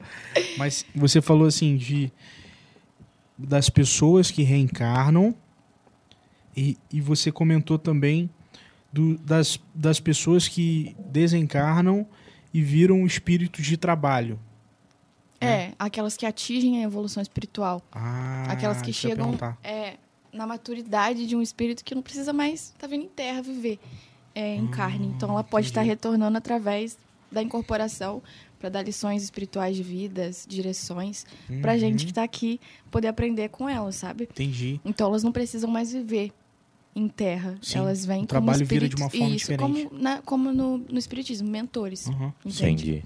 Ah, bem E legal. a Umbanda tem alguma ligação com a ufologia, com os extraterrestres? Porque o espiritismo tem, Tem. né? Tem alguma ligação? Tem a Umbanda alguma- acredita de tudo um pouco. De tudo um pouco, sabe? A gente não tem na prática, assim, não passa esse ensinamento sobre Aham. extraterrestres, mas a gente acredita sim. A religião acredita de tudo um pouco. Sim, sim. Sim. Não, muito legal. E, e, e os obsessores? Eles podem ser essas pessoas, eh, esses espíritos que vir- viriam para trabalho, mas estão vindo para um trabalho negativo? O que acontece? Existe muito obsessor que se passa por entidade. Ah. Existe muito obsessor que, que a galera incorpora, acha que está incorporando uma entidade de luz, na verdade está com o obsessor. Porque ele sabe se passar muito bem. Ele Uhum. Ah, tem tá. muito tempo à toa para poder aprender a se comportar como uma entidade. Sim. E esses obsessores, eles são. Acho que existem filmes também espíritas, eu não sei se você já viu do Divaldo, Mensageiro da Paz. Você Aham, já assistiu sim, esse vídeo? já. Esse Qual? filme? Divaldo, Mensageiro da Paz? Não, pô, vou ver, cara. É, existem espíritos que ficam, tipo, igual no filme mesmo, é, colocando ele pra baixo, dizendo que ele não vai conseguir, rindo da cara dele. Então, assim, esses espíritos, eles fazem isso. O tempo que eles têm, eles passam debochando da pessoa, se E eles também precisam de ajuda, né? Eles também precisam de ajuda, só que, assim, muitos deles não querem ser ajudados. E aí, eles passam um tempo fazendo esse tipo de coisa. E de onde vêm esses obsessores, por exemplo? Vamos lá. Vamos lá, nós Vamos supor, estamos aqui no plano... Você tem um tio que é um al- alcoólatra e ele acabou morrendo disso. Ele tem grande chance de se tornar um obsessor nesse lado da bebida, Porque é um vício deles, porque sabe? é um vício. Então ele, por exemplo, passou num brown e blu, pulou pra... E aí Eu tô ele tentando imaginar Não, aqui. ele morre, tipo assim, acordou lá. E aí ele fica correndo atrás de bebida Ah, e é ele, não- isso. ele não quer nem... Ele nem- não tem a ciência que morreu, às vezes. Ah, E o prazer dele, e o prazer entendi, dele é ver outras pessoas Era bebida. bebendo. É. Entendi. Sabe? Então ele, tipo assim, desencarnou, mas nem, nem passou ainda pelo pelo fluxo, assim, da... da De da- entender, da- da caramba, eu do morri. Universo, né? Tipo, é, ele, É. ele, na verdade, praticamente desencarnou, mas não quis nem sair da Terra. Isso. Exatamente. Tem muita gente que não aceita seguir o caminho da morte, aí fica por aqui perambulando. Sim. Entende? Então é por isso que a gente as- muitas, muitas vezes fala assim: ah, tem que desapegar de uma de objetos matéria, né? da matéria de alguém que faleceu. Porque se você acaba prendendo aquele espírito aqui, ele acha que ele precisa resolver alguma coisa pendente. Você tem que Ah. lembrar ele que ele está em paz para ir embora. Vai descansar, vai. Você já deu a sua vida aqui. Então, assim, você não pode se prender a roupas, materiais de pessoas que faleceram por conta disso. São Ah, coisas sim. que a gente também ensina na Umbanda. E nem coisas de materiais. Isso. Ah. Até porque é, ele ainda sente, ele vai sentir saudade. É Sim. aqui que era o lar dele. Sim, E aí você precisa fazer ele entender que ele tá tudo certo, tá tudo bem, eu te perdoo, pode ir, pode descansar. Mas isso é difícil, tá? Mas isso é difícil. É. Por isso que o. é, outra coisa também que minha família vem falando desde que eu sou pequeno, que o saudosismo nem sempre é bom, né? É claro, a saudade, é, na verdade, a saudade, ok, né? Tem coisa que a gente não tem como não sentir saudade dos Sim. entes, Sim. né? Mas o saudosismo Mas é o excesso, é o excesso O dessa excesso dele. alimentação Você da quase não saudade. consegue viver, porque todo dia você fica pensando naquilo, É. tipo isso, né? Você tá, na, você tá no churrasco de família, ah, porra, aquele tio, caralho, não sei o quê, e ficar alimentando isso e todo mundo abraçado chorando e tal. Aí- É o inimigo da superação. É, né? Isso, isso daí minha família sempre comentou, cara, cuidado Assim, com no isso. início é, é inevitável. Você vai chorar. Ah, não pode chorar. Claro que Sim. pode chorar. Você É. tá sofrendo. É um processo até você entender. Mas assim, você levar isso pra anos e você sempre ficar apertando a mesma tecla. Hum, É uma ferida que, pra ferida curar, você tem que parar de ficar ali mexendo, né? Sim, Então sim. a gente precisa é, colocar esse hábito em prática, se desapegar dessas coisas. Pô, legal. Cara, muita coisa importante assim que a gente tá falando. Né? Então, por exemplo, pra galera que tá assistindo, cara, tem saudade de al- algum parente que faleceu. É, tentem fazer um exercício. Parece até engraçado, né? Mas tentem fazer um exercício de empatia com esse falecido. Sim. né? Como que ele. Será que ele vai ficar feliz da gente. De como que a gente está agindo aqui na Terra e, e chorando por ele e tal. Às vezes a gente está atrapalhando o caminho dele, né, Carol? Sim, Isso é muito importante. Com Empatia certeza. não só com quem está na Terra, mas quem também está no plano, né? sim. Isso é E às isso é vezes você tá importante. atrapalhando a sua vida também, porque você Sim. não consegue dar prosseguimento nas coisas. Aí teu porque- cavalo não anda, parceiro. É, Né? é, Não, é assim, não é assim que fala, Carol? Sim, com certeza. Isso, isso é muito importante. Inclusive, por exemplo, E eu sei que assim, o luto, ele é diferente para várias pessoas, né? Uhum. Cada pessoa vai sentir de uma forma. né? eu perdi meu pai esse ano, faz pouco tempo também, não sei se faz três ou quatro meses. E foi diferente para mim, foi diferente para minha irmã, foi diferente para minha irmã mais velha, enfim. Mas o importante é, todo mundo vai morrer um dia, todo Uhum. mundo nasce sozinho, morre sozinho. Isso a gente tem que ter consciência. E por mais que você sinta saudade e tudo mais, então aproveite quem está vivo, né? Fala as coisas que você quer para para é pessoa. Aproveite quem está vivo, aproveita o momento com essa pessoa, porque um dia ela pode partir. E quando ela partir, a única coisa que você vai poder fazer é seguir em frente. É, Caralho, pô, você tá inspirado cara. Vamos ver aqui, eu ó. falo por experiência própria. É Sim. difícil? É, mas a gente tem que seguir é, em frente. Seguir em frente, é isso, cara. É isso. Vamos ver aqui, ó. É, Carol, você pretende futuramente ir pro candomblé, igual o Gabriel, ou permanecerá no Umbanda? Quem é, quem é Gabriel, Carol? Gabriel é um, é um outro influenciador que é o meu amigo, Gabriel Ah, Príncipe. legal. Ele era da Umbanda e hoje ele é candomblessista. Hum, A resposta é não, gente. Eu não pretendo passar por candomblé, não. sim, sim, sim. Sou muito feliz com a minha religião. É, Com a Umbanda, ela pega um pouquinho também aí da, da matriz africana. Só que eu, eu vejo que eu sou muito mais feliz na Sim, Umbanda. sim. Sim. Eu acho que é a maior, é a maior explicação, né? Sim, Onde acredito você é nas mais três, feliz? porque as três andam de mão dadas. Sim. Mas eu me identifico mais com a Umbanda. Uhum. Uma Muito coisa legal. que eu ia te perguntar, que eu tenho muita dúvida. Quando você está lá no, fazendo é, uma reunião lá no terreiro e tal, está incorporando as entidades. As entidades às vezes precisam de, sei lá, um charuto, uma bebida e tal. Isso não afeta a saúde do médium, do, do pai de santo que está ali. Porque eu já ouvi pessoa falar, ah, não, a entidade leva o efeito dessas coisas com ela. E, te- e já ouvi pessoa falar que, não, é, o seu corpo é físico, você está consumindo uma coisa física, vai te dar o efeito do mesmo jeito. Não, com certeza. Eu sou do time também que acredita que a entidade, ela é um espírito. Ela é, mas ela tem que entender que o médio dela não é um espírito. O médio dela tem um corpo, sabe? Sim. E não, eles não fazem. Eles utilizam o tabaco, mas não tragam. Ah, não entendi. Eles utilizam o tabaco como forma de limpar o ambiente também, sabe? Acredita também na, na energia. E a bebida, é, ela nunca é consumida de modo excessivo. A entidade Sim. não precisa estar bêbada para trabalhar. Pelo Entendi. contrário, ela também vai manipular aquela bebida ali energeticamente. E se for uma pessoa que não pode beber, uma criança que está trabalhando, uma pessoa que é alcoólatra, Vai ser outra coisa. ela vai né? trabalhar bebendo água. Ela não precisa estar bebendo Pô, para poder legal. trabalhar, sabe? legal. E entidade alguma também vai se embebedar muito. Se você vê isso, é uma pessoa bequeira, é uma pessoa muito marmota, porque a entidade não precisa disso. A pessoa quer Fake. tomar um grau Fake mesmo. news. Tá utilizando a entidade para poder beber. Interessante. E, e e você, você bebe bebida alcoólica, Carol? Fuma? Ou Não, eu bebo. Eu, Carol, bebo bebida alcoólica. Mas Uma cervejinha? entidades gosto. As minhas entidades bebem coisas que eu não gosto. É? Sim. A minha pombogira gosta muito de contine, coisa assim, mas. Nu! Eu Eu não gosto. O máximo que eu tomo é um uísque de coisa forte, assim, só. Só. Mas eu gosto muito de vinho. Sim. É, eu vim, vim. O Lafon gosta. também é muito bom. Mas elas fumam também, só que elas não tragam. Não Hum. tragam. Elas utilizam é, o ato ali de acender pegar a fumaça e limpar o ambiente. Ah, tá. Ou até utilizar dele para descarregar alguma guia de alguém, Uhum. descarregar a blusa, o corpo de alguém. E acontece muito também dela apagar e dar aquela coisa, aquele charuto para a pessoa fazer um banho. Uhum. Mas isso daí não é bacana fazer sem uma entidade poder te passar aquilo. Ah, São banhos específicos de cada entidade. Sim, sim. Não, interessante. Tem, e, e exatamente você falou dos banhos, né? Tem banho que é pra limpar, tem banho que é pra reenergizar, tem um pouco disso, né? Sim. Então, a- a- até uma dica pra quem, pra quem tá assistindo, não sai fazendo um banho assim à torta e à direita não, porque cada um tem uma aplicação, né? Sim, com certeza. Tem uns que, por exemplo, parece É. que limpa tudo mesmo. Tipo, tipo, sal grosso, ele Sal limpa grosso, demais. Aí tu vai limpar, tu É. precisa repor. É, exatamente. É, deu remédio de acordo com a doença. Sim. É, isso aí, É, isso com aí. certeza. E não, não fica se automedicando assim, não. não, não é bacana, não. Tem, tem também um outro comentário aqui bem legal, ó. Médio esponja. Por isso a Carol fica quieta quando está em um lugar muito cheio. Agora entendi. É isso mesmo, Carol? Sim, eu fico quietinha lá. Fico mais do que. Eu não, na verdade, eu sou uma pessoa tímida, mas não sou tão tímida, não.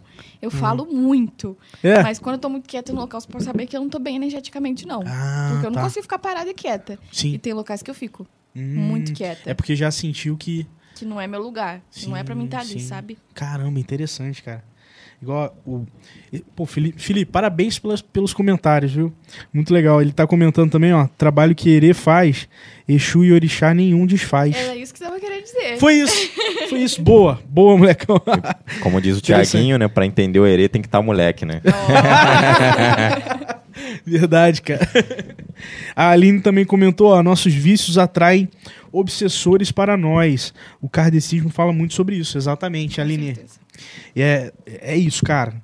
Olha aí, a gente, a gente comentou sobre o excesso. Nenhum excesso é, bom. É bom. E o vício é o excesso sobre alguma coisa, né, cara? Sim.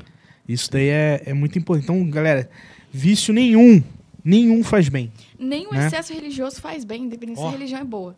Porque, assim, a entidade faz a parte dela, mas você também tem que caminhar e viver sua vida. Sim. né? É, porque você tá aqui aproveitar pra a isso. Sua vida. Você tá aqui pra viver e fazer seu papel. Então não adianta você querer estar todo dia no terreno enfiado lá e não fazer a tua parte, estudando, trabalhando. É. Exu te dá Conhecendo o caminho, pessoas. mas você tem que percorrer o caminho. É, é uma frase muito boa também de Exu que fala: primeiro tu põe o pé, depois Exu põe o chão. Você tem que fazer a sua parte. Tu tem que rezar, mas também tem que agir, sabe? Sim, sim. Cara, bem legal. Inclusive, por exemplo, eu vejo quem faz trabalho, é, igual meu- meus pais, eles revezam. Tem dia que tem dia, tem sábado que eles fazem o trabalho, tem sábado que eles pô, saem com os amigos, Sim. né? Esse equilíbrio É também pro bom. trabalho religioso é importante, né? Isso é legal. Igual, ah, todo sábado tô lá e tal. Cara, O fanatismo, ele cega as pessoas, né? cega. Ele faz a cega. pessoa É ver que tudo é espiritual. Ai, tropecei. Alguém fez macumba pra mim. Não, Não é? ai, eu tô, tô assim, tô assado. Alguém fez macumba pra mim? Não. Talvez seja porque você não levantou a bunda da cama, não, não, não fez alguma coisa pra tua saúde, tá se alimentando mal. Exatamente. Sim. Tá sendo pessimista, tá falando mal da vida alheia. então Nunca a culpa tá é dele, né? Sempre É. de outra coisa. Por isso, que a- que- por isso que as demais religiões cristãs preferiram é, inventar que o Criador criou seu próprio inimigo. Porque é muito fácil tu errar e culpar o diabo por tudo que você faz do que Exatamente. tomar as consequências do seu erro, sabe? Sim. Porque não faz sentido Deus tão maravilhoso criar o inimigo dele É. Pra É. provar pra gente que ele é Deus. Não. Sim, sim. Ele prova em vida que a gente pode escolher o nosso próprio caminho, não obriga a gente a nada. Cara, verdade. É, a gente tem Porra, livre-arbítrio, né? Sim, ele quer que você adore ele por livre e espontânea vontade. Uhum. Agora, não aquela ideia de que, ah, eu tenho que ser bom porque eu tenho que herdar o reino dos céus. A, a Umbanda é uma religião, é uma das únicas religiões que não acredita que tu vai ganhar algo, né? Que Uhum. você precisa ser bom pra ganhar alguma coisa, que você precisa prestar caridade pra você herdar alguma coisa. Não. Porque senão não A é de coração. vida, Você tá sim. fazendo pra ganhar alguma a coisa. vida já é sua herança. Porque se for pra, igual a Umbanda, a Umbanda acredita que é tudo é trabalho, tudo é evolução. Você acha que você vai morrer, você vai descansar? Não. Ou você vai virar entidade, você vai virar obsessor e aí tu tem que trabalhar mais ainda. É mesmo. Então tem essa questão da herança. Tu tem que ser bom por livre e espontânea vontade. Sim, Sim. cara. E Deus não tá em nenhum templo, né? Deus tá Sim, dentro da gente, tá né? em cada um. É, é, Com é. certeza. Caralho. Ah, mulher. Porra, tem muito corte bom aí pra gente. Né, mano? Que, Tem- que aula. Tem, tem, tem bom. Caraca, que legal, Carol. Nossa, tô... vou dormir assim, ó. Pensando. né, mano? Isso é muito legal. Igual, igual tem, a, tem a situação, tem uma coisa que eu gosto também. E eu falo pra amigos, falo pra conhecidos. Tem gente que fala, ah, porra, nada na minha vida tá avançando. e tal. Eu- mas aí eu, eu comento, cara, mas você tá des- desprendendo das coisas do passado? É. É Né? muito O importante. que, que você tá fazendo pra avançar? É, igual, seu relacionamento. Evolução é dor. É. Já Com bota, já começa assim, evoluir é doer, é dor. Aham. Sair do lugar, pa- sair da zona de conforto, Sim. todo mundo gosta de falar isso, é você se desafiar, né? Então, só aí você já vai ter problema. Então, a vida é resolver problema. Igual, igual, por exemplo, relacionamento. Cara, você tá bem resolvido com os os relacionamentos que você viveu? Ou tem aquela pessoa que você terminou, mas tá lá, tá lá ainda, Sim. se falando, não sei o que e tudo tal. é ciclo. Tudo é ciclo. A gente não é obrigado a ficar com uma pessoa a vida inteira só porque a sociedade impõe ou ah, eu sou casado e tal. São ciclos. É, se, isso aí. se for pra ficar a vida inteira, você vai ficar. Se não Sim. for, você vai ficar até onde tem que ficar e é isso. É isso Até aí. porque entra aquela É. questão também que você não se lembra da sua vida passada. Mas Uhum. tem muita coisa mal resolvida na sua vida anterior que você vai resolver nessa. E Ah. existem relações kármicas. Que você vai ficar com uma pessoa por um tempo determinado para aprender uma lição e continuar seguindo em frente. O que não significa que você não amou ela, que o amor é um só. Sim, Sim, sabe? sim, Sim. É basicamente isso que ele disse. São, Cara, legal. são coisas que a gente precisa resolver constantemente. Aprender a abrir ciclos e iniciar e encerrar outros Encerrar. ciclos. Sim. E, e- e a gente não pode ver encerra- encerramento como uma coisa negativa. A gente tem que ver como uma coisa boa também, Hum. né? Porque se você não encerrar algo que você começou, É porque o sol só nasce porque ele se põe, né? exatamente, entende? Cara, bem legal, bem legal. E, até pra material também, né? Se você quer, poxa, ter roupas, roupas novas, ou então, enfim, seja o que for, cara, hum, doa, doa, se você, se aquele, por exemplo, aquele seu pertence serve pra alguém, ou possa servir mais pra você do que, mais pra pessoa do que pra você, Aham. cara, libera, né? Com certeza. É. Isso, é, isso é muito importante. Porque são, acabam sendo energias também, né, Carol? Sim, É, e tudo que você faz pro universo, ele te devolve. sim. É. A gente teve um trabalho junto que um rapaz pediu pediu para pagar um café, lembra? Que eu falei que eu tenho uma promessa que quando alguém me pede comida, Ah, um é. morador de rua, alguém, eu dou porque cara, nunca me faltou trabalho, nunca me faltou as coisas, tem saúde e tal. E foi uma promessa que eu fiz pra mim, pô, quando alguém necessitado me pedir ajuda, eu vou ajudar. Vou, Uhum. vou fazer. Se eu tiver ali, se eu não tiver, eu peço pra outra pessoa ajudar, mas eu vou intervir naquilo ali. Sim. E é isso, entendeu? É, não, legal, cara. Porque a, a gente tá aqui, cara, e. Cara, todo mundo um dia vai precisar de ajuda com alguma coisa. Independente se você seja milionário. Porque ajuda não é só financeira. Ajuda às vezes é bater um papo, dar um conselho, ouvir, dar um abraço que o cara tá mal, tá, né? A pessoa tá mal.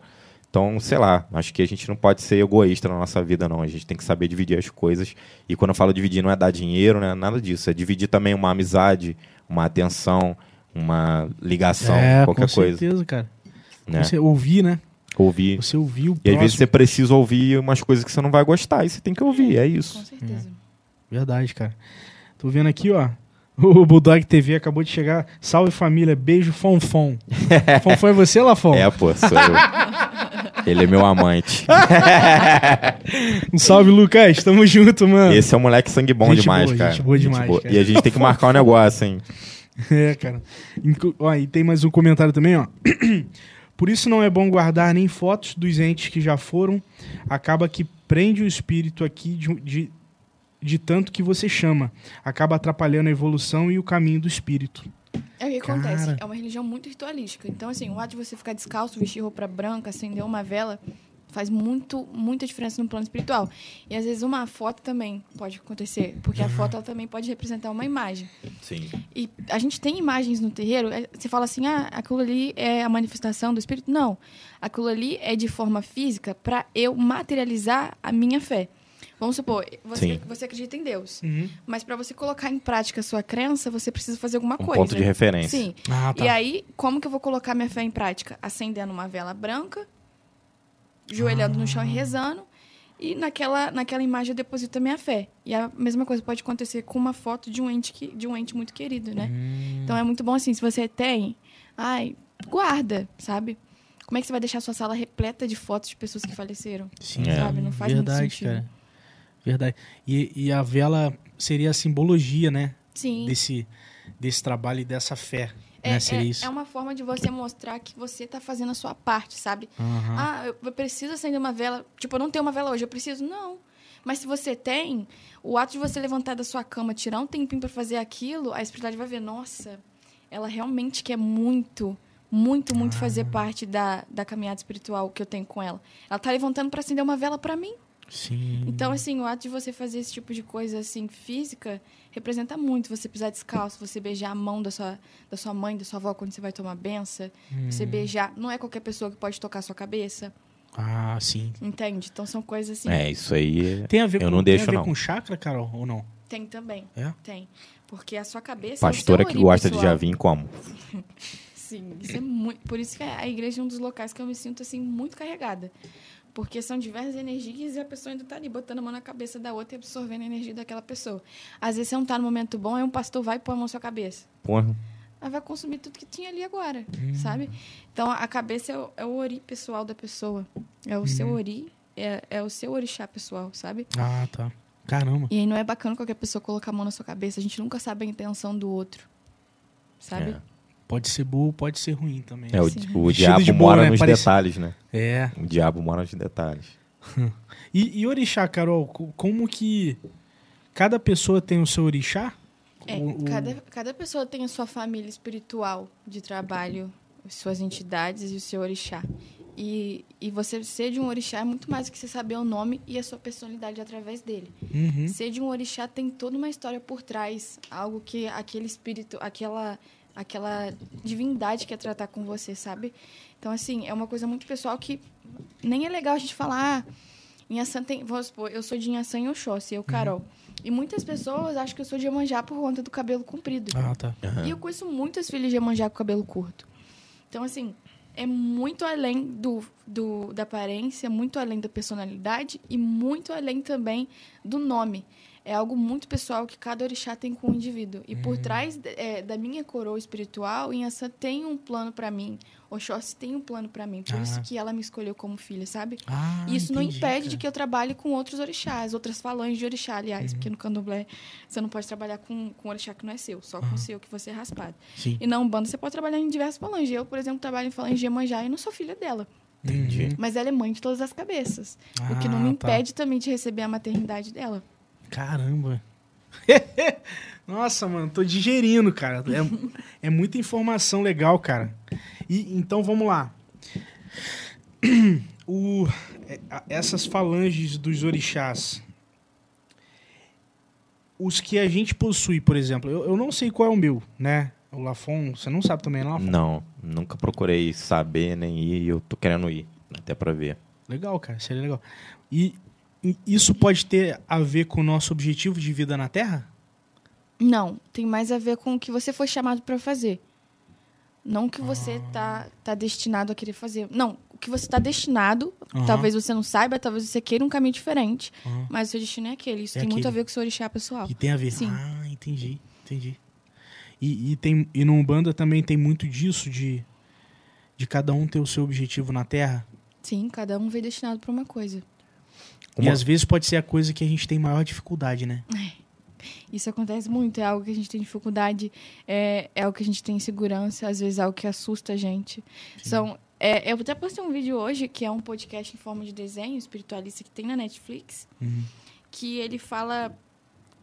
É um podcast que foi transformado em desenho que fala em diversas coisas. Não é, não, não é religioso, não. Aham. É espiritualista mesmo. E aí ela. A, a personagem está conversando com outro personagem, e aí ela, ele fala: o que, que são esses espelhos que têm imagens assustadoras minhas? Ela fala: aqui é a sala do julgamento. Aqui você vai ver diversos eus que fazem parte de você, que você tem vergonha de que as outras pessoas conheçam, que você tem medo de aceitar que você é e de quem você nasceu para ser. Sabe? Isso tem muita ligação também com o nosso orixá. É, aquela, a gente foi destinado. aquela Caramba. série da Netflix chamada Lucifer é, mostra o inferno de uma forma diferente. Sim. O inferno é uma sala onde você vai estar vivendo em looping é, o pior momento da sua vida e você tem que se perdoar naquele momento. Você, você só consegue se livrar dali quando você se perdoa. Sim. Caramba. Eu achei essa, essa série muito boa por É conta muito disso. boa. É. Porque assim, às vezes o que é bom pra ele não é bom pra mim. Às vezes eu tenho medo escuro, ele não. Aí como que o inferno vai ser o mesmo? Então cada um vai tem o seu inferno. Sim. Cada um É. vai, vai pra um umbral por conta disso. Às vezes a pessoa não tem medo de, de certa coisa e outra tem. Ela Eu vai acho ser na enviada pra umbral lá eu vou pra ter tratar chefe. esse medo dela. Sim. Não, bro, acho que eu vou trabalhar numa empresa e ter chefe. Você você Pô, adora minha um maior chefe, né, dificuldade, minha maior dificuldade é essa na vida. É, mas vou te falar, quando você é autônomo, o seu chefe é o seu cliente, filho. É, mas é bem muito diferente. É muito diferente. É. Porque eu acho que assim, a questão de você ter um chefe, você tá trabalhando pra construir o sonho de outra pessoa. Exatamente. É isso é mesmo. Isso é muito triste, porque assim, você tá fazendo um papel que devia ser dele, de que ele deveria sentir na pele como é tá construindo o próprio sonho, e ele tá lá só mandando, sabe? É mesmo, tá? Então, assim, é muito bacana a questão também do RH, porque é uma forma de Humanizar. humanizar o Sim, trabalho, sabe? Sim. Porque o chefe, ele tem chefe que, que ele cobra tanto, o outro ele esquece que aquela pessoa tá ajudando ela a construir o sonho dele. Uhum. E trata igual, Sim. né? Igual. Nem, nem, Na nem sola deve, da bota e na palma da mão. que é. Eu acho que se, se o Brasil, é, se as empresas elas valorizassem mais o funcionário, as empresas cresceriam muito. Sim, pô, é demais. Muito triste, é muito Pô, você triste. trabalhar ganhando interessante, tendo uns recursos, uns negócios legal, você vai trabalhar feliz, cara. Sim. É, igual vai ver. Vamos lá, pega as empresas da região que estão mais crescendo, assim. Eu não É. sei quais são. Mas se você for lá, provavelmente você vai ver um, um pouco mais de respeito humano. Sim. Por exemplo, o podcast do trabalho. Eu não posso reclamar do meu trabalho. Às vezes eu tô de mau humor, às vezes eu não quero ir, mas isso é uma coisa minha. Agora, do meu trabalho eu não tenho nada a reclamar. Ah, legal, Sim. legal. Agora, da outra empresa que eu trabalhava, nossa, eu acordava assim já pensando, tem que Pô, ir que tem que ir mesmo? lá, que, que Mas eu vou sofrimento. porque eu preciso. Não Sim. porque eu quero. É. É muito diferente você trabalhar num lugar onde você pode fazer o seu trabalho e você é valorizado por aquilo, do que Sim. num lugar que não reconhece o seu valor, sabe?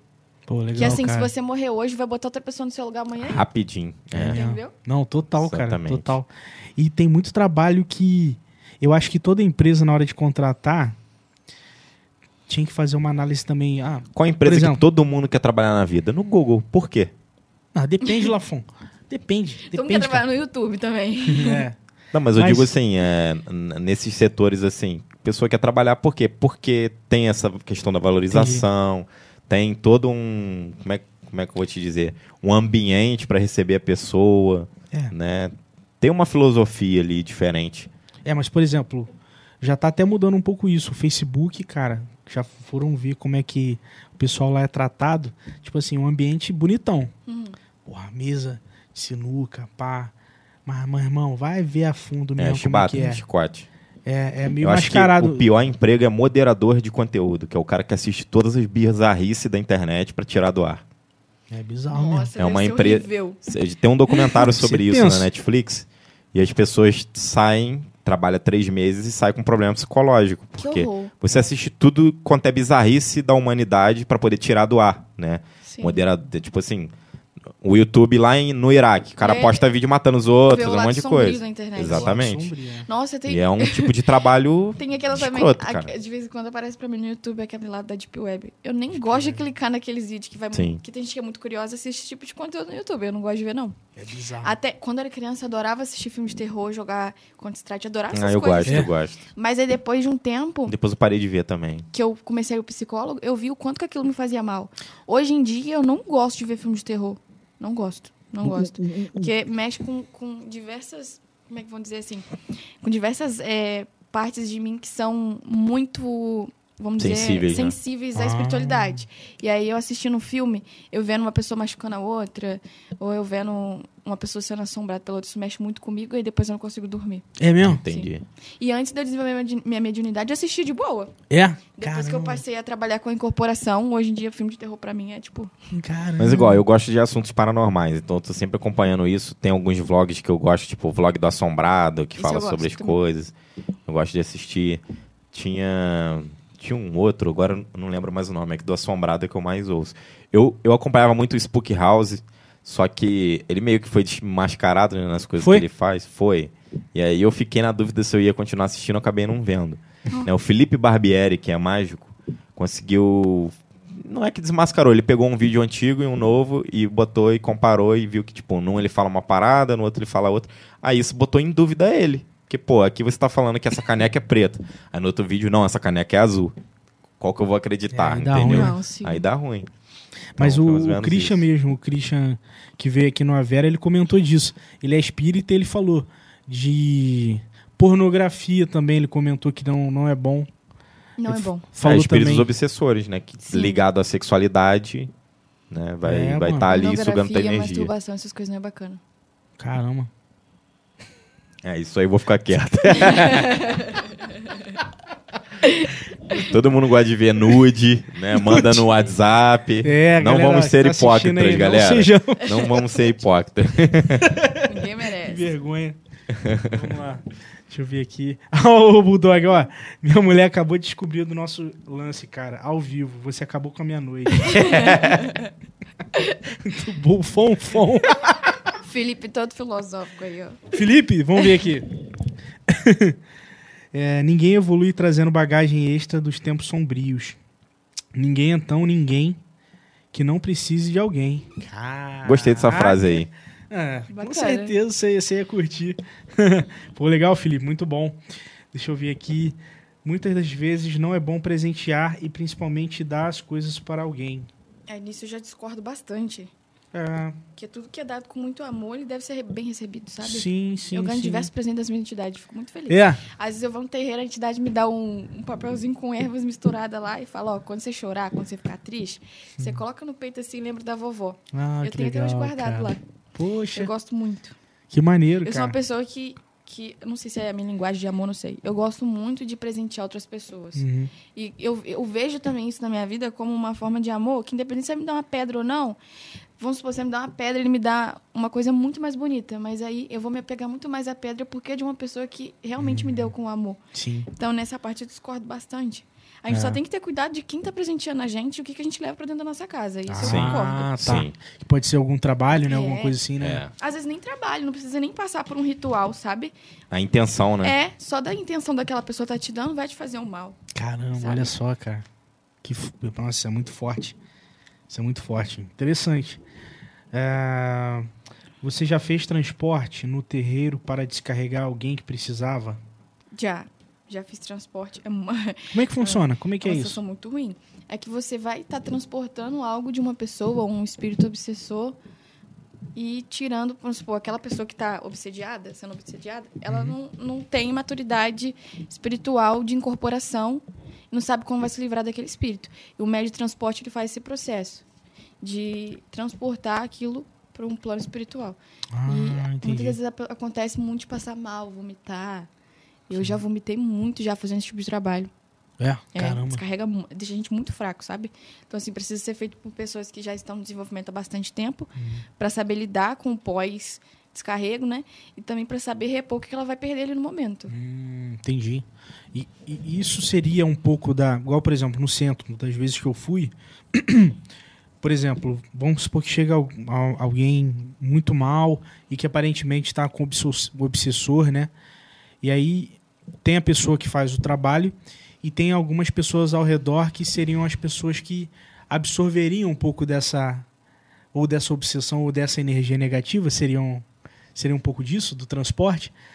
Sim, se você for um médio em esponja de transporte, Ah, esponja, infelizmente sim. você vai pegar um pouquinho daquilo sim. Ah, então, tá. por isso que é bom depois desse processo você passar pelo passe, pelo descarrego, ou você chegar ali na entidade e pedir um banho. Hum, sabe? Interessante. É bem importante. Existe alguma ajuda para o obsessor? Porque, assim, tem uma passagem do Chico Xavier que uma moça chega e aí ele vê que tem um obsessor e a pessoa fala, ah, espanta ele daqui e tal. Aí ele fala, não, ele também é nosso irmão, a gente também pode ajudar ele. Não, com certeza. Existe sim ajuda para esse espírito, ele não precisa Para ser ele se maltratado. conseguir seguir, é, para ele É, conseguir. não precisa ser maltratado, até porque ele também é um de nós, né? Então, assim, ajuda, assim, eu, Carol, não consigo ajudar ele. Aconteceu muito já de, aparecer, de da minha casa ser obsidiada e acontece direto de, de eu ter conexões, conexões não, é, experiências com, com o Egum, com o obsessor. E o que, que eu faço? Eu tenho que mostrar para ele que ele não tem que estar ali, ele tem que seguir o caminho dele. Agora, a ajuda mesmo vem da entidade. no caso, a entendi. minha entidade, ela vê que eu tô tendo esse contato com aquele obsessor, ela vai até ali, vai oferecer ajuda para ele, vai tirar ele dali e vai encaminhar para onde ele tem que voltar. Hum. Assim, mas eu, Carol, não consigo estar ajudando ele. Entendi. Ah, entendi. Então, então acaba que na mediunidade tem, existem funções diferentes, né, Carol, também, Sim, né? funções diferentes. Cara, Hierarquia, muito né? legal, muito legal. Muito interessante isso, cara. Uma coisa que eu quero saber é dessa parte de bruxa, né? Que na minha cabeça, quando vem o nome bruxa, tipo bruxa Wicca, que, né, que faz aquelas coisas na floresta, com energia da natureza, como que é isso, mais ou menos? Então, eu não tenho muito conhecimento na- nas áreas da- das bruxarias. Eu estou estudando agora essa área, que existe diversas, diversas bruxarias, né? É. A Wicca tem outras bruxarias que eu não me recordo agora, mas a, a bruxaria em si, ela é presente na minha vida porque as minhas entidades de esquerda, que são Bandeira, são pessoas que foram bruxas. Como Ah. a minha moça, por exemplo. Ela trabalhava atendendo muitas pessoas e passando receitas através das ervas, chá, banho. E isso naquela época, É, antes da, durante a Inquisição, era visto como uma, uma bruxaria. sim. E aí aconteceu o que aconteceu com ela. Ela não foi queimada na fogueira, mas a vizinhança queimou metade do rosto dela por preconceito do que ela fazia. Sim. E hoje a bruxaria ela é muito presente na vida de todo mundo. Às vezes tá com dor de barriga, a pessoa te passa um banho, aquilo é uma bruxaria, aquilo é um- é um tipo de magia. Sim. E você ser bruxa é você praticar é, essas magias, sabe? Você acreditar que é possível você curar uma pessoa através de uma bebida, de um chá, Olha através só, de, de pedras. Isso pra mim é bruxaria. Caraca. Cara, é Que tem a ver um pouco com esoterismo também. Que tem a ver Sim. com esoterismo. E como é bizarro como a nossa sociedade é, educa a gente. Porque, por exemplo, vamos lá, no subconsciente, quando a gente pensa em bru- bruxaria, Aham. porra, É, porque até Né? os desenhos animados colocam a bruxa como uma figura horrível, né? Sim. total. A, a minha filha fica assim brincando às vezes, mãe, é, eu sou bruxa. Falei, mas você não acha bruxa feia, não? Por causa de... ela não é assim, mãe. Olha. Sereia, aí ela fala, bruxa é mais bonita do que sereia. Ó. Falei, é mesmo. Caramba! certeza. Mas é, a sociedade tenta colocar para as crianças que bruxa é uma coisa ruim, é uma coisa feia, não É é. igual a bruxa do pica-pau é uma vilãzona braba, É. tá ligado? É, entende? Aquela do João e. Maria, né? Que João e ia Maria. cozinhar existem, ele. existem sim pessoas que utilizam do- da inteligência é, da inteligência da feitiçaria, da magia, da umbanda, da quimbanda, pegam aquilo que a gente ensina lá para utilizar para uma coisa ruim. Existem sim essas pessoas. Sim. Por exemplo, Mas é, tudo que as vai pessoas volta, falam né? assim, ah, não gosto da macumba porque fulano fez macumba para mim. Aí acho o quê? Que a religião ensinou aquilo. Não. A religião ela vai te ensinar como pegar uma pipoca e ajudar através da pipoca a curar uma pessoa. E aí, com isso, outra pessoa pode aprender como machucar outra pessoa. Sim. E aí foge da- do intuito da religião, que é luz, amor e caridade. Sim. Mas cabe também ao pai de santo de- eh, negar também, né? Quando a pessoa chega pedindo trabalho. Mas, infelizmente, assim como existem, assim, pastores que roubam, né? Que vivem Sim. do dinheiro da igreja, Sim. existem pais de santo que ganham fazendo isso. Ah, Entendi. sabe? entendi. São pessoas que aprenderam essa- essas magias e, e vendem. Mas Uhum. isso não seria, não teria um peso muito mais negativo para ele que tem esse conhecimento do que pro leigo que chega lá pedindo trabalho? Infelizmente, porque você está tendo consciência do que você está fazendo. né? Exatamente. Porque o leigo não tem, ah, eu tô pagando aqui, quero que faz isso. Sim. E ele não tem, tipo. O Vicky, é, inclusive, poder, ele faz então. esse tipo de trabalho. É é destruição de inimigos e tal. Sim, É porque ele é satanista, né? Isso. E aí cada pessoa vê de uma forma diferente. Eu, Carol, não sou praticante de simpatia. Mas eu acredito que tudo que é feito com uma boa intenção, ok. Tudo que é feito com uma má intenção, para mim, já não é uma coisa legal. Sim. Mas existem pessoas que, que acham que espiritualmente podem fazer sim maus às outras e que tá tudo bem. Mas para mim, no fim, todo mundo vai colher o que tá fazendo. Sim. Principalmente quem tem consciência do que tá fazendo e quem utiliza também da, da, da inteligência que, que a espiritualidade deu. Vamos supor, um pai de santo, que utiliza da inteligência que as entidades dele passou para ele para poder tá vendendo esse tipo de trabalho. É, pra ficar rico, Sim. ter bens materiais. Exatamente. Caraca, meu irmão. É. E aí parte do, do pessoal do terreiro, do centro, ah, vim pra fazer tal coisa. Vetar, né, né, Carol? Sim, sim. E outro que- assunto também que gera assim. Eu acho que hoje as pessoas não podem dizer que são intolerantes por falta de informação. Porque hoje você acha tudo no Google. Verdade. Tudo, Sim, tudo, tudo. sim. É, ser intolerante porque você quer. Mas, assim, um assunto que é muito visto como, como algo ruim na nossa religião também é a questão do sacrifício animal. Aham. Na minha opinião, a pessoa ela só pode ser contra isso se ela for vegana. Se ela falar que se ela realmente não consumir nenhum tipo de carne. Sim. Aí sim ela pode estar lutando contra essa causa aí da, da religião, utilizar animais para poder oferecer. trabalho. É, mas é frango, né? Sim, são, são, são é, animais. A gente não mata gato nem cachorro, tá, gente? E A come gente- depois também. Isso. A gente Ah, não come descarta. depois? E é gostoso. É. Isso, É. isso eu queria também saber. A gente acredita que existe todo um processo para aquele animalzinho não sofrer durante a morte dele. A gente cuida dele ali com, com muito carinho.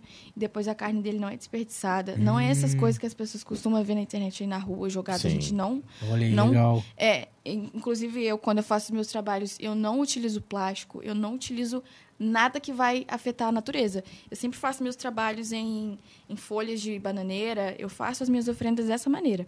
Que eu não acho legal colocar Mas, plástico. mas isso não é mais é, candomblé? Essa parte dos animais? Não, é, a parte dos animais é mais candomblé que umbanda, na umbanda não. Mas hoje existem é, umbandas que são traçadas. Ah, e aí acabam faz. aprendendo é, esse tipo de oferta.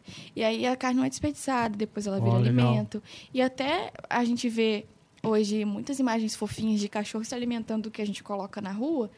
A gente também está matando a fome de- desses animais, ou até de pessoas que estão morando na rua. E a entidade ela já recebeu o que você colocou ali. Então, se tem uma pessoa com muita fome mora na rua, ela pode comer aquilo ali, não vai acontecer nada com ela. Sim, sim. Ah, legal, Sabe? cara, legal. Pô, interessante. Então, Pô, eu Desmistificando comer, muita questão aí, bicho. Já comecei a comer, já comi vários pratão de frango, arroz, não sei o quê. É Ah, bom, sim, pô, com certeza. feijoada de algum. É, Sim. pô, feijoada é bom demais. Bom, Muito bom. Vamos ver aqui, vamos ver mais. Vê o que que o Bulldog falou aí, que ele falou mais alguma Falou coisa. aí. mais? Uma dúvida que tive. A parte da Umbanda tem um livro tipo a Bíblia para a religião deles? Como vocês estudam, etc, etc. Então, é, hoje em dia, muitas casas de Umbanda é, cristianizaram a religião e acabam utilizando a Bíblia, né? A Bíblia. Como base. Mas a Umbanda em si, ela não tem um livro. É, nenhuma das três religiões tem um livro. A gente lê, sim, livros feitos por outras pessoas que são De espiritismo, é, né? maduras espiritualmente, igual a Umbanda. Uhum. A gente acredita sim, porque tem provas vivas de que Jesus viveu.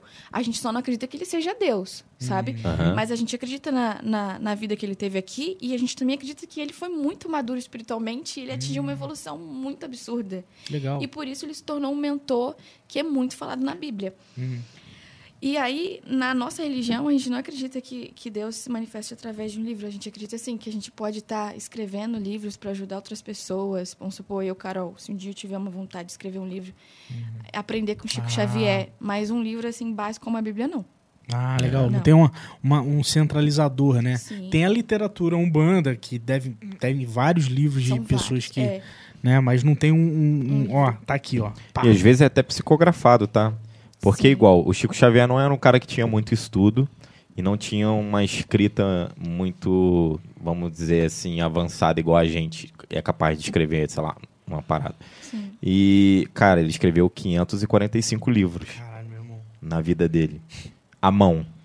E o cara né? digitava pra poder. a mediunidade preencher. dele é muito linda, né? É. Pô, a muito psicografia cara. é muito Então, é- difícil então você fala assim, Ah. da onde ele tirou o conhecimento pra 545? Tem que existir alguma coisa ali, cara. Pô, pode ser, você pode pegar o cientista mais cético do universo e falar como que essa pessoa escreveu 545 livros. É. E ele não, não, ele poderia ter ficado rico, né, com os direitos autorais. Todos são doados para entidades que fazem caridade e tal. Ele nunca recebeu nada dos livros. Não, meu irmão, passagem dele aqui na Terra, sem palavras. Sem palavras. Um cara Né, cara? que era amigo dele, né, que é o Geraldinho, que agora até participa de vários podcasts e tal. É, tem um documentário que ele conta como que foi viver ao lado do Chico Xavier, como que era e tal. Legal. E ele fala, ele foi um cara humilde, tinha só o que precisava para tomar o café da, da manhã dele, almoçar, as roupinhas dele era só isso, ele não tinha riqueza, não tinha nada. Ele ab- se abdicou de tudo do, do planeta Terra para ajudar os outros e viver em caridade. É, né? Ele era muito evoluído, né, É cara? muito evoluído. E é muito muito importante legal. também os médios, né? é, passarem a ler mais, porque a entidade ela não é obrigada a vir e saber tudo na sua cabeça, não.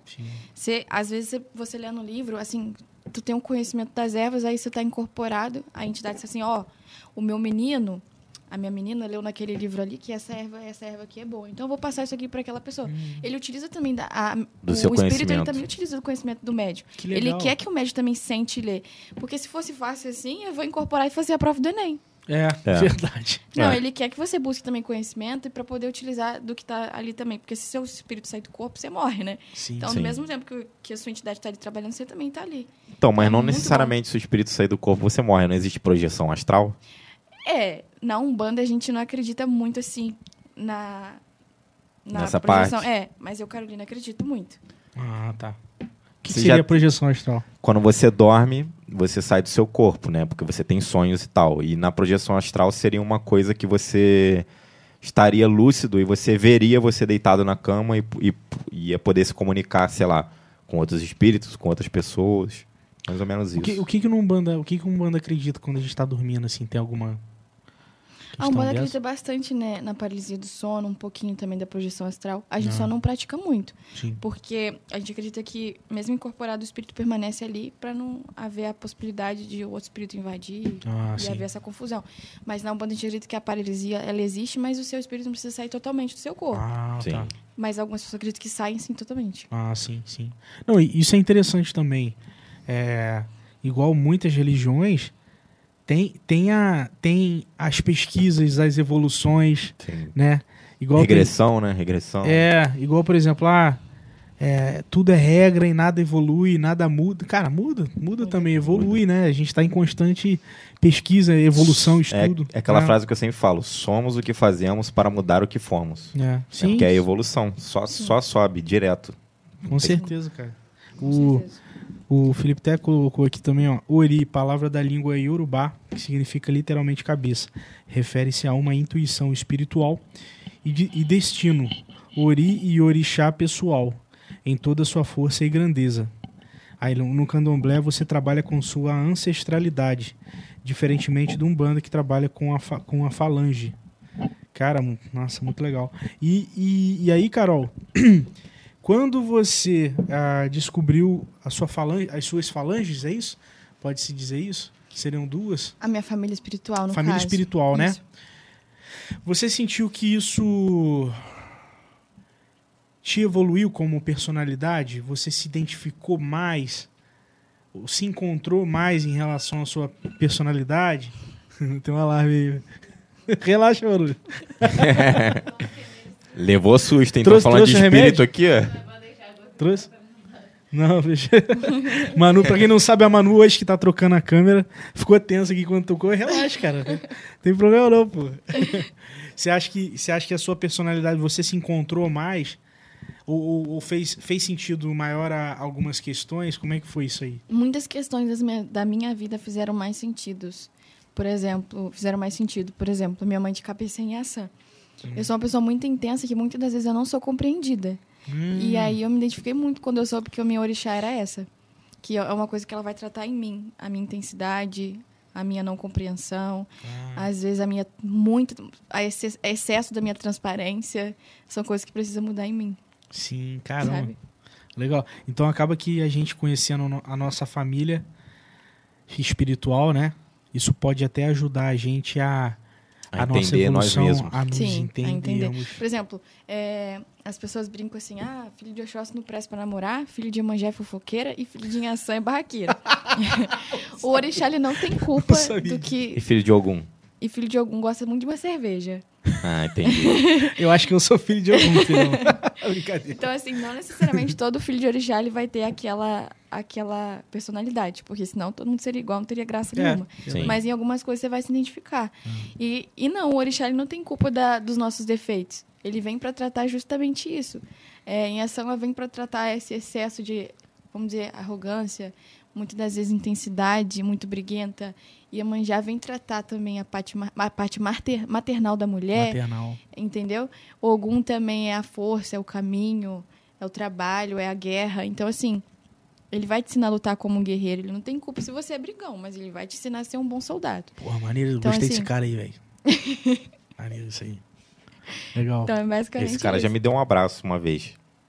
Através de uma pessoa, lógico. Ogum, né? É. Sim. Foi forte, Lafon. É, eu não senti nada não, porque na época eu não acreditava muito, ainda tava na dúvida e tal. Mas aí a pessoa veio me, me dar um abraço e eu, eu fiquei com medo porque me falaram que se você encostar numa pessoa incorporada, você pode, sei Ah, lá, tá. sugar tua energia ou tu pode passar mal, alguma coisa assim. Aí eu fiquei meio, mas a pessoa abriu o braço, ou seja, quer te abraçar. Eu É, só eu já abracei também. Eu só é. aceitei. E foi bonzão. É, Foi, Foi foi, bonzão. bom. Mas aí eu acho que foi porque o meu pai tava pra falecer. Aí a pessoa me falou isso depois. Ah, Ah, Que ele já meio que me deu esse abraço sabendo o que ia acontecer, ou algo do tipo assim. pô, que acontece muito. E muitas das coisas eles não falam, né, pra É, gente o vai que vai falar. acontecer. Porque, assim, É. algumas coisas eles falam assim, ó, Senão entra Vai no dar paradoxo, isso, né, isso, do é. tempo. mas nem tudo, porque senão Porque para as coisas Sim. acontecerem, você não pode saber. Se você souber, Sim, você vai sim. mudar a linha do tempo, você vai, criar uma mudar Até a ramificação. sua reação. E Então, até nem- a não é a ansiedade gente também, né, sabe. cara? Uma parada, ah, pô, vai acontecer É, e tal. tem isso também. É. Então a entidade ela sabe quando ela tá conversando com uma pessoa ansiosa. Uhum. se você um dia se consultar e acontecer de você ficar muito ansioso e a- aquela consulta te fazer mal, você pode ter certeza, não era uma entidade que estava ali. Olha. Porque você vai se sentir bem depois daquela consulta, você vai sentir que aquilo te, te Fez fez sentido, bem. né? Agora, se for pra você depois se sentir confuso, perdido e até atormentado pelo que aconteceu, Olha, porque tem Carol. muita gente que hoje em dia finge incorporação, infelizmente. E muita gente ganha dinheiro com isso também, Muita né? gente ganha dinheiro com isso, com isso também. Muita gente Sim. inventa que, que a pessoa tá passando por aquilo, porque fizeram trabalho pra ela, você precisa desfazer, precisa me pagar tanto. Isso acontece É. muito. É, tenhamos cuidado com isso, viu, galera? Como Tenhamos diz cuidado. Aston Crowley, faz o que tu queres, há de ser tudo da lei. É. Tem- e tem muita gente que ganha grana, porra, é, através da religião, né? Às É. vezes nem é exatamente pra fazer o, o mal, simpatia do mal, Mas, mas... vira um negócio, né? Pequeno. né, vou ficar quieto, eu ia falar besteira. É, não vai falar não? Não é, eu Pequenas pensei. empresas, grandes negócios. É, mas eu ia falar isso de outra forma. Ah, tá, entendi. Deixa quieto. Isso, isso pode, infelizmente acontece, né, Carol? Acontece. A pessoa acha que é só na igreja, não. No terreiro também tem isso também. É. Cara, eu, me, me desculpa quem segue é, isso, mas assim, igual, pô, o Templo de Salomão da Igreja Universal, a parada é faraônica, você já viu o tamanho daquilo? Bizarro, mano. Muita grana é, envolvida, é muito triste ver um tipo de coisa dessa e muita Muito gente passando faraônica. fome. Pô, e é 80 reais pra entrar Pra lá. que isso? Só de você ter luz, Tem água. open bar, né? É, só de você ter luz, água, teto pra você estar fazendo uma reunião, tá ótimo. Pra que luxo? Pra É. que né? luxo. Pra que esbanjar? Eu nunca vi. Tá aí uma coisa legal no Umbanda. Nunca vi Luxo. um centro Umbanda luxuoso, irmão. Não, é Por quê? simples. É simples. Pô, exatamente. Por que, que vai ser luxuoso, cara?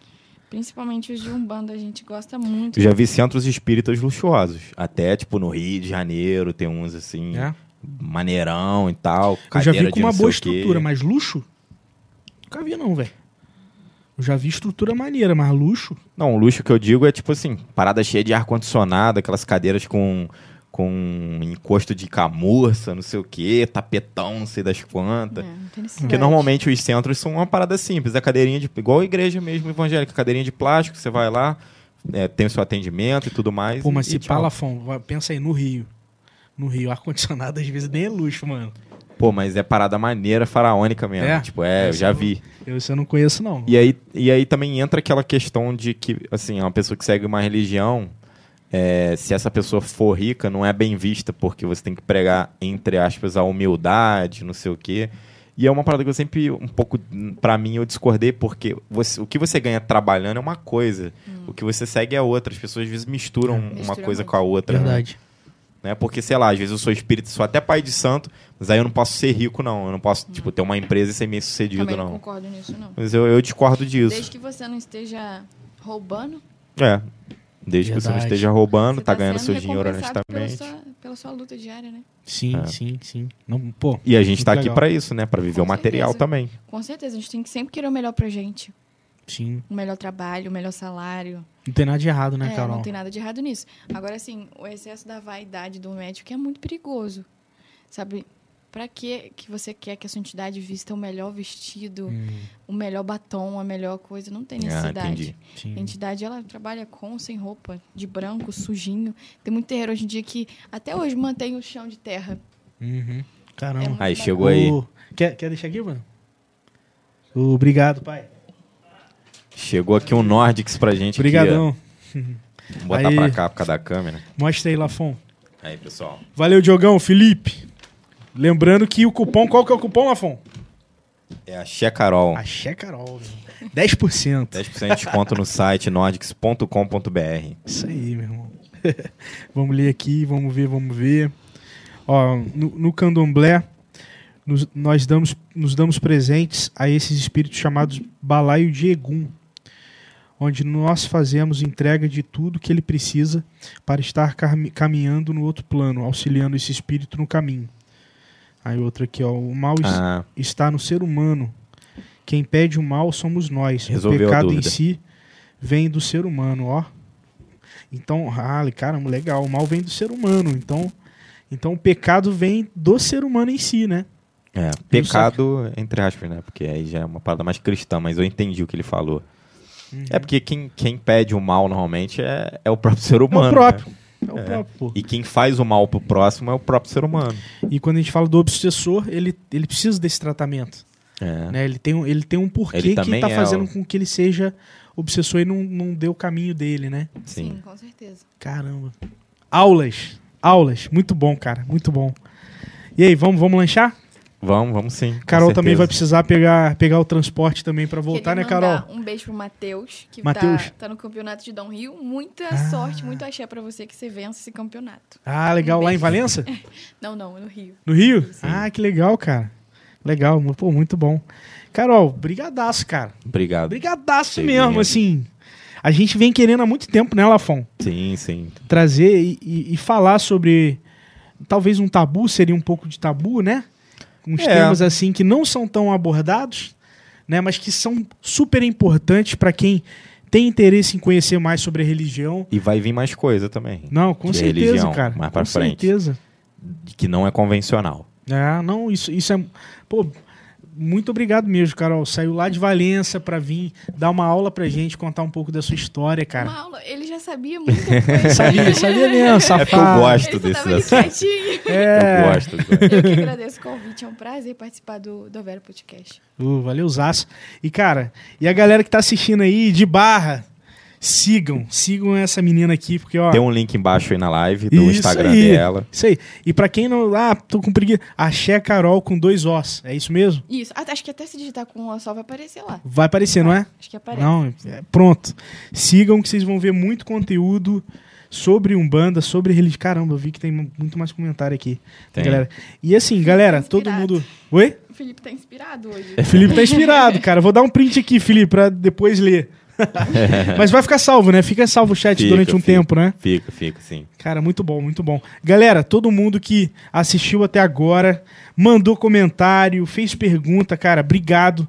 Se inscrevam no canal do Avera. Se inscrevam no canal do Boomcast, Boom Delas também, que é um trabalho sensacional. Viramos amigos, né, Viramos galera amigos, aí. Parceria. Pô, gente boa demais. E que venham mais projetos aí futuramente. E, Carol, tudo, tudo de bom pra ti, cara. Gratidão. Tudo de bom. Tudo de Também bom. desejo tudo de bom pro programa. Que ele valeu. alcance muito mais pessoas e que um dia quem é da minha religião também pode sentar aqui também no mesmo Uh, lugar que eu tô. Vai, vai sim. Fechou, Aqui a gente cara. é aberto pra e, e tudo. pode indicar, tá? Se você tiver nomes aí da região e tal, poxa, pra indicar, cara, super bem-vindo. A gente sempre pede. Com certeza. Tá? Galera, então é isso. Até quarta-feira que vem. E até a próxima, né? Tchau, tchau. Até a próxima.